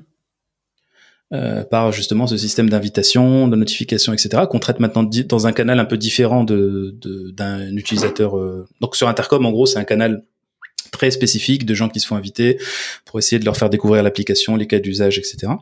Mhm. Et, euh, et sinon, à côté de ça, bah, tout simplement, le, le, le sujet numéro un de Bulldozer, c'est l'upsell. C'est tout simple. On est chez des clients en grand compte, euh, chez qui tu commences par un pilote, puis une région, puis une business unit, puis euh, tout, tout, le groupe, mhm. sur des accords groupes. Et donc on essaye d'aller bien sûr le plus vite possible sur des accords de groupe, parce que c'est là où on a de la viralité, et, euh, et on met en place le, le même modèle. Et, et ça, euh, pour aller le chercher, bah, tout simplement, on cible d'abord la signature d'un pilote, puis la signature, puis l'extension, puis on accompagne. Donc, si tu veux, euh, c'est pas tant le nombre de clients qui va faire la différence chez nous, ça va être euh, plutôt la, la, volumétrie, enfin le, poids par client qu'on va réussir à. Ouais, c'est le fait d'augmenter la, la, lifetime value d'un client dans, dans le temps, c'est ça, quoi. Ok. Parce que de toute façon, ils prennent tellement longtemps à signer les boîtes de BTP. Hmm. Enfin, même, je, je, vais même pas dire BTP parce que euh, là, dans la chimie, dans le gaz, dans, dans l'énergie ou quoi, de toute façon, les grands groupes mettent tellement de temps à signer hmm. que il faut capitaliser à fond sur ce qu'on peut euh, retenir, enfin déjà procurer comme valeur, mais aussi euh, retirer comme valeur euh, en tant en tant qu'éditeur logiciel de, de, de, de, ce partenariat. Hmm. Et nous, on en tire deux valeurs. Euh, la première, c'est les financières. Euh, c'est que bah, plus la personne reste, plus elle paye, plus elle utilise, plus elle paye, etc. Euh, mais en fait, il y en a une deuxième qui est, qui est géniale aussi dans le BTP, c'est que je te fais la comparaison CRM et avec notre outil. Un CRM, quand tu l'achètes, tu l'achètes pour tes salariés, mhm. pour leur usage. Et donc, même s'il traite avec des clients, ça envoie des mails, etc., ça dit pas à ton client, il n'a pas forcément besoin d'un CRM. Lui, c'est pas forcément une, une, une, target. Il n'est pas pris en compte dans, dans, dans l'outil non plus en tant que prospect. Hmm. enfin prospect de, de, ton de, Salesforce ou d'un ou d'un éditeur équivalent. chez Bulldozer, en fait, c'est un petit peu différent. Le gars qui nous utilise, le bureau d'études ou l'entreprise générale de travaux, en fait, comme elle utilise l'outil pour de toute façon faire collaborer les entreprises dans l'outil, et que ces, ces, partenaires sont de potentiels prospects pour Bulldozer, en fait, nous, on a tout intérêt à ce que les gens aient une super expérience parce que, en fait, s'ils sont intéressés et qu'ils découvrent et qu'ils valident que ça peut aussi leur plaire, mhm. du coup, tout le monde est gagnant dedans. Le client, il est gagnant parce que son prestataire l'utilise plus ou son client l'utilise plus. Nous, on est gagnant parce que ça nous fait plus de licences, plus de licences en fait qui, qui sont dans, dans l'outil. Donc, si on, on est arrivé sur un modèle un peu comme ça où où finalement, c'est nos, clients deviennent presque distributeurs de la solution. Hmm. Et, alors, euh, euh, dans le cadre de, cette approche euh, PLG, du coup, j'ai bien compris que sur Intercom, ces, leads étaient, traités de manière différente. Qu'est-ce que tu comment comment ça se passe? Est-ce que tu les nurtures avec du contenu? Qu'est-ce que vous avez mis en place justement pour bah, augmenter la considération pour une solution comme Bulldozer? En fait, ils sont, ils sont, euh, ils sont nurturés déjà par le, les actions qu'ils doivent faire pour le client. Tu vois, ils sont hmm. comme, ils, comme en fait, ils participent activement au projet, ne serait-ce que pour répondre au client. Euh, déjà, en fait, c'est aussi le client qui pousse pour nous. Euh, bah, tiens, t'as telle action à valider, t'as telle, euh, t'as telle action à faire dans, dans l'outil. Donc ça, c'est au-delà du marketing. Il y a, il y a un côté usage pur qui est qui, qui réactive en fait ces personnes-là. ensuite, d'un point de vue marketing, en fait, on leur fait des campagnes, bon, c'est des classiques, hein, on leur fait des campagnes en fait sur les nouvelles fonctionnalités et surtout là depuis depuis ouais depuis un an et quelques, on fait beaucoup de vidéos. Tu pourras les retrouver euh, pour certaines sur YouTube ou sur LinkedIn. Mhm. On fait beaucoup de vidéos de cas d'usage euh, client, euh, c'est-à-dire euh, témoignages clients sur un chantier concret avec des gains de temps concrets, etc. Euh, D'ailleurs, de gens qui n'ont pas forcément l'habitude de parler devant une caméra, hein. c'est pas forcément des, des, grands communicants, etc., mais euh, euh, qui qui communiquent euh, qui communiquent sur un cas d'usage particulier. Donc, nous, hmm. plus on multiplie les cas d'usage, plus ça nous permet d'être euh, efficace en fait dans le nurturing et dans le dans la relance en fait de, de ce qu'on est. Mais sincèrement, en fait, le, on est dans des dans des milieux où c'est pas le meilleur en marketing en fait qui gagne, euh, c'est plutôt celui qui va avoir une, la meilleure réputation euh, de recommandation auprès de ses euh, auprès de ses clients. Euh, si euh, tu es la solution qui est euh, stable, fiable, facile d'usage, etc. En fait, c'est tout bête, mais c'est c'est un peu comme avec les fournisseurs de BTP. tu tu voilà, tu, tu te refiles l'info des bons euh, et dans le milieu on sait qui sont les bons et, le reste bon on sait pas en fait, on sait pas s'ils sont mauvais ou peut-être qu'ils sont bons mais euh, donc voilà finalement il y a pas mal de bouche à oreille dans ce, il y a pas mal de bouche à oreille là-dessus donc euh, c'est les actions marketing sont pas forcément, euh, si tu veux, sont pas forcément liées euh, non plus à la, à la, croissance de ce qu'elle peut faire. Là, on est vraiment sur un, un sujet satisfaction, un sujet usage euh, qui, qui permet de driver, euh, de driver la croissance. Hmm. Et là, on a des très bons exemples sur cette année. Excuse-moi pour, pour beaucoup. on a de très bons exemples, Eric, sur cette sur cette année où en fait, on a des clients qui nous achètent pour leurs propres besoins et qui nous poussent chez leurs propres clients en disant non non mais euh, toi aussi achète la solution pour tes propres besoins comme ça ce sera plus facile on va former tes gars et ça sera plus limpide. Ouais, t'as un effet de réseau euh, énorme. C'est win-win en fait pour eux c'est gagnant de, de, de, de, nous pousser. Après bon après faut faut faut faut, faut tenir la baraque hein faut que l'outil tienne et que euh, les fonctionnalités ça suive et que il faut être top notch d'un point de vue fonctionnalité aussi mais. Hmm.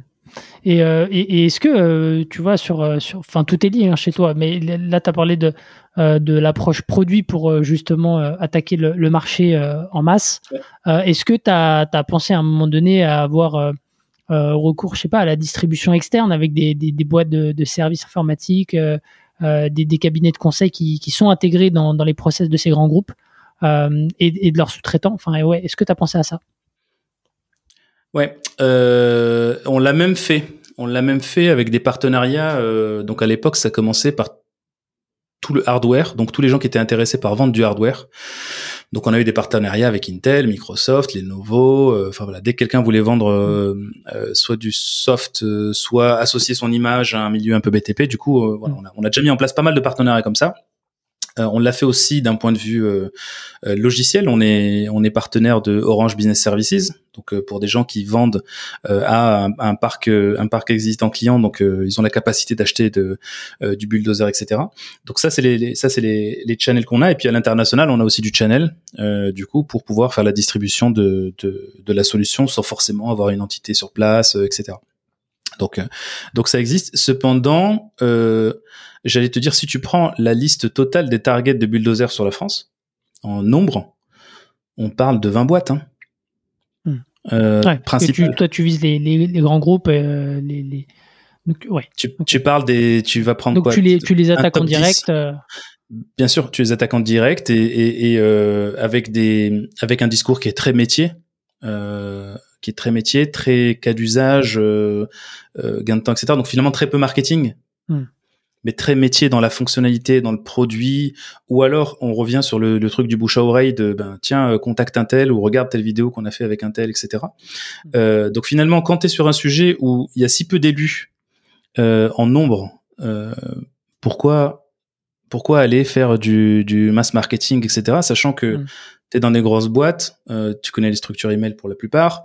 Il y a 10 grosses boîtes d'ingénierie, 10 grosses boîtes de BTP, Hmm. Euh, enfin moins moins que ça, il y a, 4-5 euh, gros bureaux de contrôle.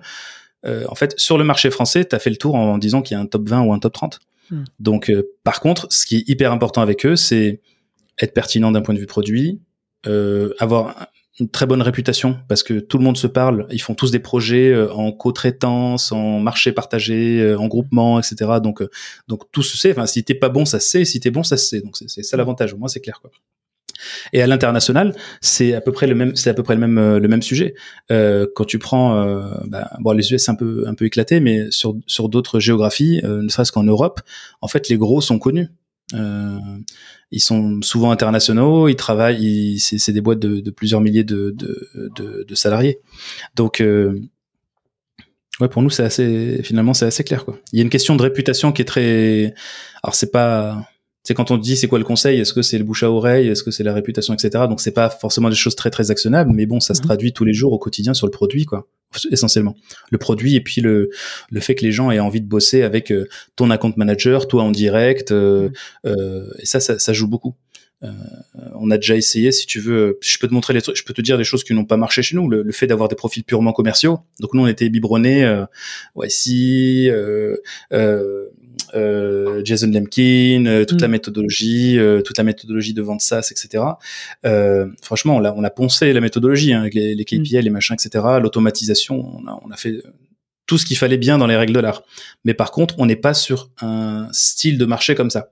Hmm. On n'est pas sur un style de marché où il y a forcément besoin de la structure SDR, AE, AM, etc. Il suffit en fait de moins de personnes, mais des personnes pertinentes, euh, parce qu'en face, euh, le gars il va te faire confiance pour construire un, ouvrage de plusieurs centaines de millions d'euros hmm. et et ton commercial, même si c'est le meilleur commercial du monde, euh, s'il n'a pas fait un peu de chantier, s'il n'est pas sérieux dans son domaine, etc. ouais, ça va vite, ça va vite se vendre. Ouais. Et donc nous, nous, toutes les tentatives qu'on a faites, soit de profil senior sales, vraiment enterprise sales, ou euh, plus junior en mode un peu plus massif, etc. Sincèrement, ça marche beaucoup mieux sur un marché. Euh, bon, ça peut marcher dans le BTP, mais sur un marché type, euh, tu vois, de la volumétrie. Hmm. Euh, tu vas si tu vas attaquer des artisans, euh, tu vas attaquer des petites entreprises de BTP, etc. Comme tu disais, ça, le modèle avec de la carte bleue. Bah, carte, carte bleue, normalement, même tu, tu peux être no touch, c'est-à-dire que tu peux euh, juste faire ton ads, euh, le gars fait un test, un trial, il teste, c'est cool, ça marche. on, on, avait ça aussi, hein. Mais euh, si tu si tu veux faire un truc un peu plus Dès que tu commences à discuter avec les gens, ils vont soit ils vont rester dans des sujets simples parce que c'est des petites boîtes, soit ils vont aller rapidement sur des sujets un peu plus poussés. Et mm. puis bon, il y a aussi que dans le dans tout ce qui est travaux et BTP, les gens ils détestent les commerciaux. Hein. C'est désolé, mais non, mais c'est vrai, c'est ça. Hein. C'est l'image, en fait, ils ont l'image des gens qui viennent vendre des matériaux ou des ou louer des les loueurs sur les, les chantiers. Donc c'est le gars qui vient en costume cravate pour vendre son truc avec sa mallette, alors qu'en fait tout le monde est en jean, euh, tout crade euh, sur le chantier. Donc c'est pas le même milieu, quoi. Mais c'est ça qui fait la force de, de la boîte, c'est que toi, tu as un fit avec, euh, avec ce secteur, tu le connais très bien, et puis tes employés aussi euh, connaissent, peuvent donner le change, peuvent conseiller. Et, euh, et en fait, ils ont, comme tu l'as dit, ils n'ont pas l'impression de parler à des commerciaux, ils ont l'impression de parler à des pairs. et je pense que ça facilite vachement la relation et, et ça participe aussi à la crédibilité de la boîte. C'est exactement ça. Ok, ok, ok, super. Euh, Peut-être, bah, euh, tu m'as, tu, tu m'as, tu m'as ouvert une porte sur les, les erreurs que, que vous avez fait, peut-être avant de, de, de clôturer l'épisode et de parler des, euh, des prochains euh, challenges pour vous. C'est quoi un peu les, les grandes erreurs euh, que vous avez pu faire et, et, nous partager un petit peu tes, tes apprentissages dessus? bah forcément, on en a fait plein.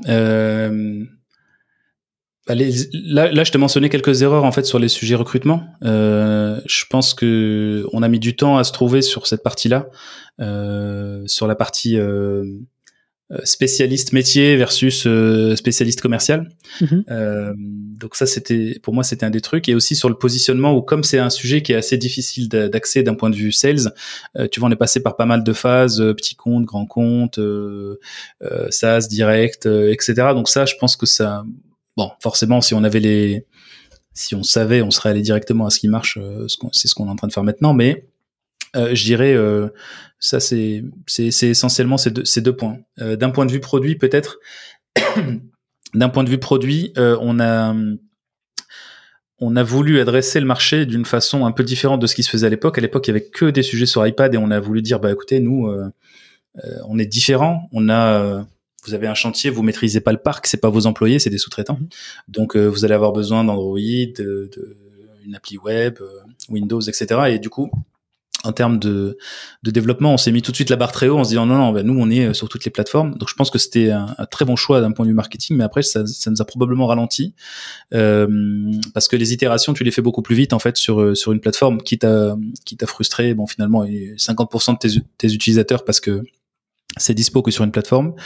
Mais bon, avec le recul, euh, je pense qu'on aurait pu itérer un petit peu, un petit peu différemment. Et euh, non mais voilà, si si. Après, après, tiens, le le, gros sujet, euh, c'est en rapport avec notre la partie commerciale je pense qu'on a compris là sur les dernières années des trucs qu'on a mis beaucoup de temps à, à, trouver. C'est une histoire de focus. Euh, donc c'est le truc qu'on aime bien. C'est le mot. Euh, mm. On se le dit toutes les cinq secondes euh, avec avec la team là. Mais c'est la, la, force du focus. Je crois que c'est même le titre d'un bouquin ce truc là. C'est en gros la capacité d'une boîte à finalement simplifier tout ce que tu fais à juste une typologie de client qui t'intéresse, qui est vraiment pour qui tu es un must-have, etc. Mm. Et, et nous, tu vois, le sujet BTP, quand on l'a abordé, on s'est dit, top, on va être euh, l'appli du BTP, quoi. Enfin, l'appli, euh, l'appli de productivité du BTP, le Asana du BTP. C'est comme ça qu'on avait pitché à YC, euh, d'ailleurs. Mm.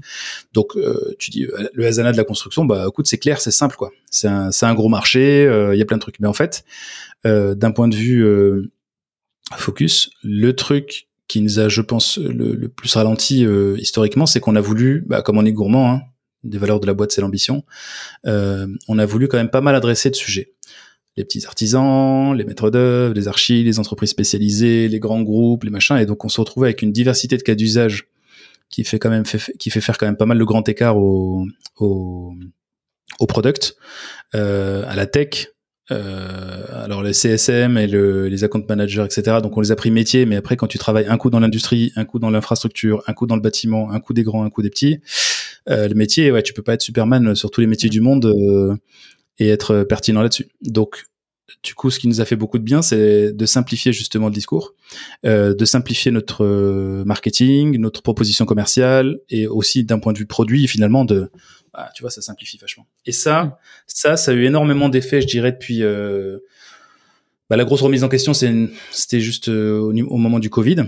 Mhm. Euh, donc post-levée, euh, Covid, on commence à reposer les bases euh, de notre produit pour voilà pour être avoir beaucoup beaucoup plus d'usage, etc. Et donc c'est là où on s'est rendu compte, tiens, en fait, on a des cas d'usage dans tous les sens. Euh, avec plein de gens. Bon, certes, ça s'appelle BTP, hein, c'est des travaux, du chantier et tout ça, mais en fait, euh, quelqu'un qui fait une autoroute, il a pas le même cas d'usage que quelqu'un qui rénove un appart, etc., etc. On était encore trop dans le mélange. Et, euh, et donc du coup, euh, ce travail de focus, je pense, c'est ce qui a été le plus utile et c'est ce que je recommande en fait à chaque fois que je file un peu de conseils à quelques entrepreneurs avec qui on, on discute, quoi. Quand ils m'expliquent un peu leur business, même des gars qui sont plus expérimentés que moi, c'est qu'à chaque fois, je me rends compte que le focus c'est un truc de fou. Hein. c'est euh, que comme les gens sont par nature très gourmands, Euh, ils veulent adresser beaucoup, beaucoup, de choses. Il y a le, le FOMO, le fear of missing out, le, le, fait de pas vouloir perdre un lead parce qu'il est prêt à payer, etc. Mais en fait, juste, euh, juste, c'est très compliqué d'adresser euh, un très grand nombre d'industries avec plein de cas d'usage euh, très différents. Quoi. Et ça mmh. coûte beaucoup aussi. Et ça empêche de faire des choses euh, encore mieux pour les gens pour qui on est un must-have. Mmh.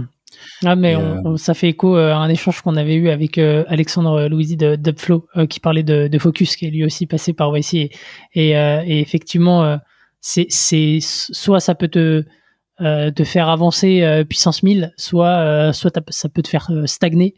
Et mais dans les deux cas, quoi, ça, ça a un impact vraiment direct quoi sur le développement de la boîte. Complètement. C'est le. Je devrais l'imprimer et le mettre dans le bureau là d'ailleurs. Tellement tellement on le dit. Bon, super, super. Merci pour pour les retours. Euh, parlons un peu des, des prochaines étapes euh, pour pour clôturer l'épisode. Euh, c'est quoi les, les, les challenges à 6 à 12 mois pour pour Bulldozer? Euh, euh, écoute, on a beaucoup de sujets commerciaux.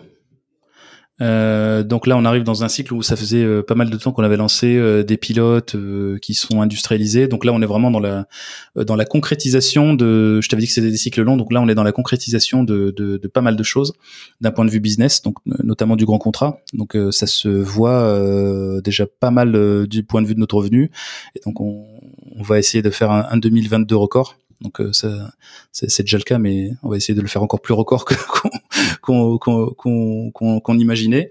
Euh, donc ça, c'est notre enjeu. C'est, tu vois, c'est focus. Hein. Là, c'est mmh. focus, c'est basique, euh, c'est augmenter notre revenu récurrent et, et, et, aller sur notre record de l'histoire de la boîte euh, avec des avec des très grands noms euh, à venir bientôt sur LinkedIn.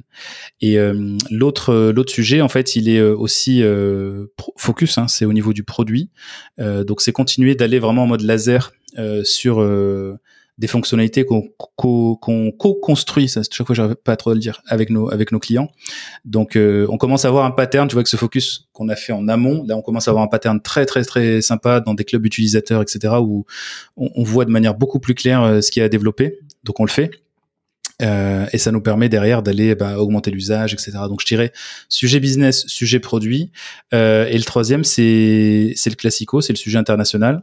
Euh, sur lequel on dédie euh, jamais suffisamment de temps. Donc on a un objectif interne d'un certain nombre d'utilisateurs, euh, de pourcentage d'utilisateurs euh, basés à l'étranger. Donc mhm. je t'avais dit que dans notre modèle, une boîte, comme les boîtes sont des grands groupes, et que les Français en ingénierie et en bâtiment, en travaux publics, sont des, aussi des champions internationaux. Ça c'est quand même cool. Ça veut dire que quand ils nous achètent, ils nous achètent aussi sur des projets internationaux. Mhm. Alors que l'acte d'achat, c'est fait en France. Mhm. Euh, et ça peut être des très très gros projets. Et du coup, euh, notre enjeu, c'est que à fin, bon là on s'est donné, une target à, fin 2023. Euh, on a un certain pourcentage d'utilisateurs basés à l'étranger, de projets basés à l'étranger, euh, qui qui soient sur la plateforme. Donc là, ça commence. Euh, donc on a des fortes zones de, de, de traction, notamment sur l'Afrique. On a aussi euh, Amérique du Sud. Euh, mais en fait, à chaque fois, tu vois, le pays, c'est pas nous qui le choisissons. C'est vraiment lié à soit le, le bump d'activité qui est en local, parce qu'il y a un très fort marché de la construction, soit c'est que nos clients sont très présents en fait sur euh, euh, sur euh, sur une certaine zone géographique et puis ils disent bon mm. ben on a pris un contrat, allez hop, on vous met en Allemagne, on vous met en Angleterre, on vous met au Maroc, on, vous met en Côte d'Ivoire, au Brésil, et enfin voilà. Mm. Et du coup ils sont ils sont très très très chauds sur le sujet parce que la France c'est aussi vu comme une une terre de best practice euh, d'un point de vue euh, de bonne pratique, d'un point de vue méthodologie de construction, ingénierie et tout ça. Donc hier, bah, on avait un rendez-vous avec toute l'unité Middle East d'un client, donc qui, qui arrose tous les pays de la région et qui dit ok, on veut prendre les bonnes pratiques que vous avez développées en France mhm. et, et les embarquer à l'international. Donc on a fait un petit meeting pour adapter un peu le sujet au, à, le, et le localiser en fait. Ok, donc euh, c'est trois focus international, produit et revenu. Donc euh, euh, pour pour les prochains mois. écoute, je te, je te propose de passer aux, petites questions là pour clôturer. une une on va dire qui qui sort qui me sort du chapeau là. Qu'est-ce qui t'empêche d'aller plus vite aujourd'hui?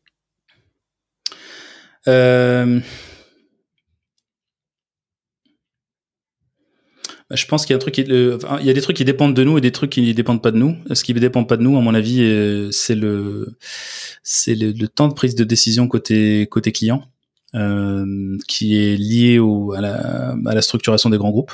Donc ça, je pense que c'est le truc qui, euh, qui prend le plus de temps en fait en termes de développement. C'est-à-dire que si dans un monde magique, un utilisateur content de sa solution pouvait en parler à son boss et la déployer à l'échelle de son groupe, on bosserait avec euh, trois quarts des boîtes de, de, de, du monde euh, dans la, dans la construction quoi. Voilà. Euh, donc ça, je pense que c'est notre notre sujet principal. Et ce qui a de bons avantages hein, quand même, ça permet aussi de comme il y a une certaine temporalité, un rythme qui se pose avec les clients, en fait, ça te permet juste de déployer mieux ton, enfin de, de développer aussi mieux ton, ton, ton outil pour qu'il soit encore plus rock solide. Euh, concernant les sujets qui sont un peu plus, euh, euh, qui sont un peu plus internes, écoute, je pense que je pense que c'est Ouais, c'est au niveau du produit. Les exigences euh, produits, euh, surtout côté grand groupe, euh, elles sont elles sont assez hautes. Euh, elles sont vraiment assez hautes. Et euh, il y a un rythme, comment dire, entre le entre les demandes du terrain qui te disent ah je voudrais ci, je voudrais ça. Euh, donc tu vois, nous on a un Notion aussi avec toutes voilà toutes les toutes les demandes catégorisées, etc. Mm-hmm. On a aussi d'autres outils, mais euh, si on réalisait ça d'un point de vue produit, ça nous permettrait clairement d'aller développer beaucoup plus de business que ça. Donc en fait, c'est un rythme de développement produit euh, qui est aussi lié à, euh, tu vois, par, le truc du offline. Euh, c'est bête, hein, mais euh, ça, ça, ça, amène énormément de contraintes. le fait que tu travailles avec des entreprises externes et internes, bah, ça veut dire qu'il faut que tu, tu sois le, le, roi des droits d'administration et des droits de visibilité, des droits de machin. Donc en fait, toutes ces exigences là font qu'en fait, bah, je te refais la phrase de tout à l'heure. Euh, si d'un coup de baguette magique, on avait le temps et les ressources d'aller développer tout ce qu'on a sur notre roadmap, sur lesquels en face on a un client et un CA qui, est, qui, qui dit ok les gars, vous faites ça, je vous signe ça. Euh, bah pareil, euh, euh, on serait les, on serait les rois du pétrole quoi. Hmm. Ok. Super donc, clair. Euh, donc, donc, notre contrainte là-dessus, elle est euh, toujours l'équilibre. Euh, je t'avais dit qu'on était frugaux, donc c'est toujours l'équilibre ressources, ressources dispo et, et, et, exécution pour délivrer le plus vite possible ce que veulent les, ce que veulent les clients. Hmm. Donc, on, tu vois, on est, on est sur un product market fit parce que on, on enfin, on, on, le sent spécialement depuis deux ans. par contre, il faut réussir à délivrer suffisamment vite par rapport à toutes les exigences en fait qu'il y a, qu'il y a côté hmm. client et qui mm. t'amènerait encore plus de business et encore plus de, de, de, déploiement. Ok, super, euh, super euh, clair. Euh, c'est quoi aujourd'hui le, le, plus dur dans ton quotidien d'entrepreneur? Euh, à titre perso, c'est euh, moi j'aime bien faire beaucoup de choses, ça, ça m'éclate pas mal, mais j'ai besoin de pour être contente de tu vois d'aller au bout des sujets et j'arrive mm. pas à aller j'arrive pas à aller au bout de chaque sujet. Euh, parce que ben je fais euh, euh, quand même je t'avais dit qu'il fallait être senior dans son sujet au niveau commercial donc je fais mhm. quand même beaucoup de commercial dans mon activité de, tous les jours mhm. et puis là tu vois je passe aussi des, des moments super sympas avec toi sur des, des sujets un peu plus un peu plus que content content ou autre mais ouais c'est le, le, fait de pas pouvoir mener tous les tous les sujets de, de front voilà mhm. et puis euh, ouais, donc ça, je pense que c'est une, de, une de mes plus grosses difficultés. Et puis, euh, et puis, et puis, et puis, euh, ouais, en fait, c'est une question de temps, hein, tout simplement, je pense. Hmm. C'est une question de temps. Donc là, tu vois, j'ai passé, euh, j'ai, j'ai trois enfants, donc j'ai passé le stade de l'entrepreneur, tu vois, qui avait du temps et, euh, et qui disait qu'il n'y avait pas de temps donc avec un, puis deux, puis du coup trois euh, assez, assez, assez récemment, euh, je pense que j'ai poncé tous les sujets de productivité euh, euh et de gain de temps possible. là, je suis au taquet, quoi. donc du coup, il me reste plus que du vrai temps vraiment de d'action de, et de voilà d'exécution de trucs, mm. et ça te force à être super efficace. Mais voilà, je pense que c'est une question de. bah oui, oui, bah, tu vois. on, en revient au même sujet. quand on dit qu'on a le temps et, et, qu'on n'a pas de qu'on n'a pas le temps mais mais qu'on n'a pas de gosse après on, comprend ce que c'est vraiment pas pas avoir de temps en fait. Mm. hein ok ok le message est passé. C'est quoi le si, si, tu devais changer euh, une chose là aujourd'hui dans l'histoire de Bulldozer ça serait quoi? Euh, je sais peut-être qu'il y en a pas hein. euh, Non, je sais pas. Je t'ai parlé tout à l'heure des, des erreurs qu'on a faites, euh, des, des, choses comme ça. Non, je sais pas. Peut-être euh, avec avec le, la connaissance de de ce qu'on sait aujourd'hui, peut-être directement aller aux industries et au type de clients cibles euh, tout de suite, en fait. Hmm. Okay. En, en bypassant tout ce qui est du potentiel qui rapporte de l'argent. C'est ça le pire, c'est que hmm. les trucs qui sont défocus quand même te rapportent de l'argent. Hmm. Si c'était défocus, ça rapportait pas d'argent. Bon, c'est logique. T'as n'importe quel ami qui va dire non mais arrête de faire ça, ça te rapporte pas d'argent, tu bouffes du temps, etc. Et là, ça te rapporte de l'argent et il y a du potentiel, mais c'est des focus. Il faut pas le faire parce que les gens focus peuvent te, t'apporter plus et tu peux leur apporter plus. Hmm. Comme on dit, choisir c'est renoncer. Exactement. J'aime bien ça. Euh, est-ce que tu as un livre ou une ressource à nous recommander? Euh, je sais pas, moi, dans les, dans les trucs qui m'ont beaucoup influencé, je vais dire un truc tarte à la crème, le, le 4 Hour Work Week, ça m'avait beaucoup influencé. Ouais. Euh, et malgré que. Compliqué de le mettre en application, aujourd'hui. euh, bah, tu sais quoi, je pense que ça a beaucoup influencé le, ça a beaucoup influencé la boîte quand même, hein, sur la façon dont c'est structuré.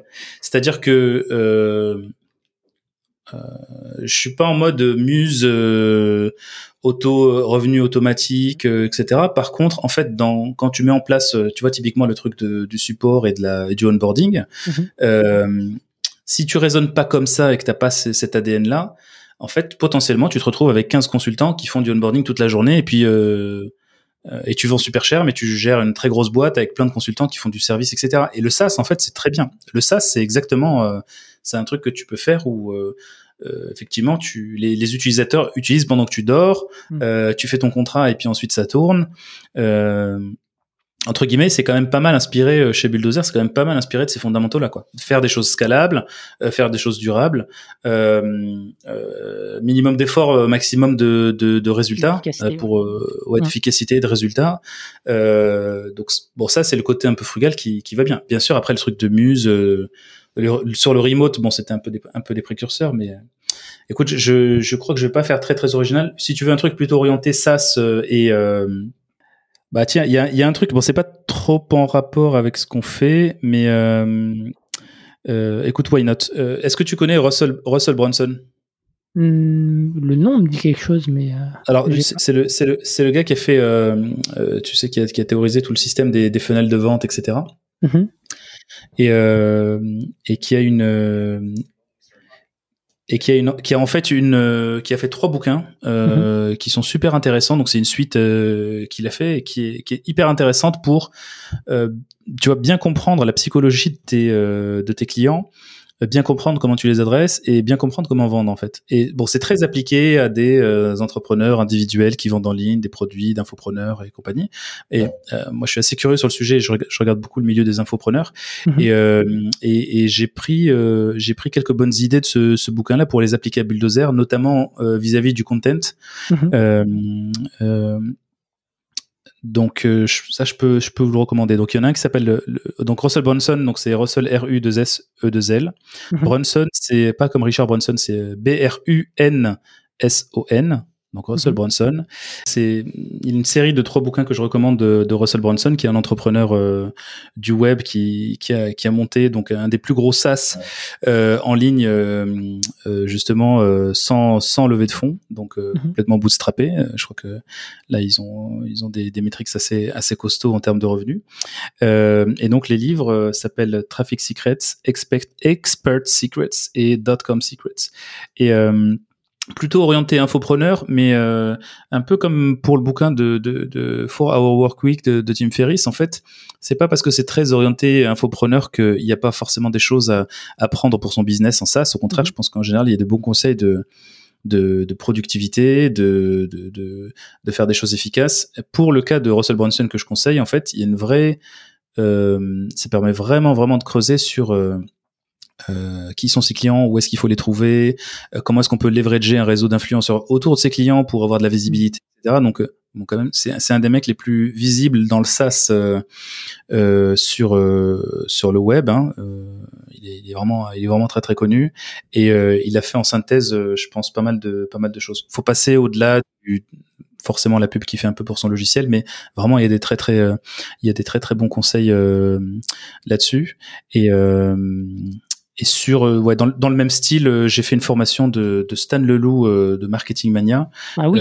Sur, sur la connaissance de ses clients. Donc là, on n'est pas dans le Mhm. bouquin, plus dans le donc ouais, finalement comment connaître ses clients et donc c'était le déclic sa, sa formation qui est quand même, qui est quand même super sur tous les aspects pour creuser son client, avoir une proposition de valeur intéressante, etc. Et ça, c'est un peu à l'origine de notre sujet de focus dont mm. j'ai parlé dans cet épisode.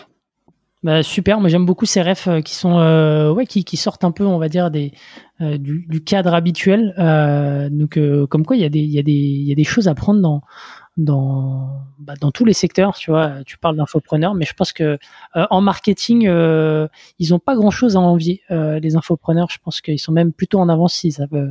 Je pense qu'ils sont en avance. Pour ça, je, pour ça, je regarde ce, ce sujet-là. Et, et, et, je pense que les, si, si dans l'audience il y a des entrepreneurs du SaaS, il y a d'excellents trucs à prendre des infopreneurs. Donc ça peut faire un peu bullish parfois sur, voilà, sur l'intuitu personae. C'est mm. très lié à sa personne. Mm. Euh, etc. Mais quand on quand on regarde euh, moi, j'ai fait pas mal de formations en fait euh, à titre perso de de, de, de ces infopreneurs là, mhm. les Olivier Roland, les Antoine BM, les les Marketing Mania avec Stan Leloup. Et en fait, bon, tu dis ok, je fais cette formation là, mais en fait, je fais un truc de SaaS B2B pour des grands groupes. c'est quoi le c'est quoi le truc? Mais ils ont une connaissance de de des gens qu'ils adressent euh, et une, une, création de communauté qui est très très intéressante et qui peut être qui peut être à mon avis euh, reproduite. Je dis pas que tout est mm. peut-être reproduit parce qu'on n'a pas les mêmes codes de communication quand on parle à un grand groupe du CAC et euh, à sa communauté d'entrepreneurs, etc. Mais par contre, enfin sincèrement, je pense qu'ils sont vachement en avance sur ce que va être le, la communication en SaaS de demain. Hein on parle pas à des marques, on parle à des gens dans des marques, euh, on parle à un, un, founder qui incarne un peu le truc, euh, euh, et, je trouve ça très très cool. Hmm. J'abonde complètement là-dessus. Je pense qu'ils sont effectivement en avance. En tout cas, merci beaucoup Ali pour bah, pour ces conseils, ces ressources. C'était super sympa de t'avoir et de bah, de d'essayer en tout cas parce que c'est pas évident de de, de faire l'historique hein, dix années maintenant pour euh, pour Bulldozer, mais en tout cas 9 9 9 ça va, laisse laisse nous encore un peu de temps. Hein. bientôt bientôt alors. en tout cas, vous, vous avez euh, pas mal de, de, beaux projets en cours. Bah, j'espère que les, les, objectifs de, de, revenus que vous êtes fixés vont être atteints et puis bah, on se on se fera peut-être un follow-up. Ça marche. Merci, merci Eric. Merci beaucoup Ali et merci à tous d'avoir écouté cet épisode jusqu'au bout. Je vous dis à la semaine prochaine. Ciao. SAS Club, c'est terminé pour aujourd'hui enfin presque. Si vous avez retenu un ou deux conseils, techniques ou apprentissages, alors pensez à noter SAS Club 5 étoiles sur Apple Podcast avec un petit commentaire pour m'encourager. Et si vous êtes de la team Android, pas de problème, partagez simplement un épisode qui vous a fait kiffer sur vos réseaux sociaux. C'est ce qui m'aide à gagner en visibilité et m'encourage à produire toujours plus d'épisodes. Enfin, si vous voulez collaborer avec un copywriter qui comprend les enjeux métiers et business d'un SaaS, envoyez-moi un message sur LinkedIn, Eric Seclet, S-E-C-L-E-T. Encore merci et à la semaine prochaine.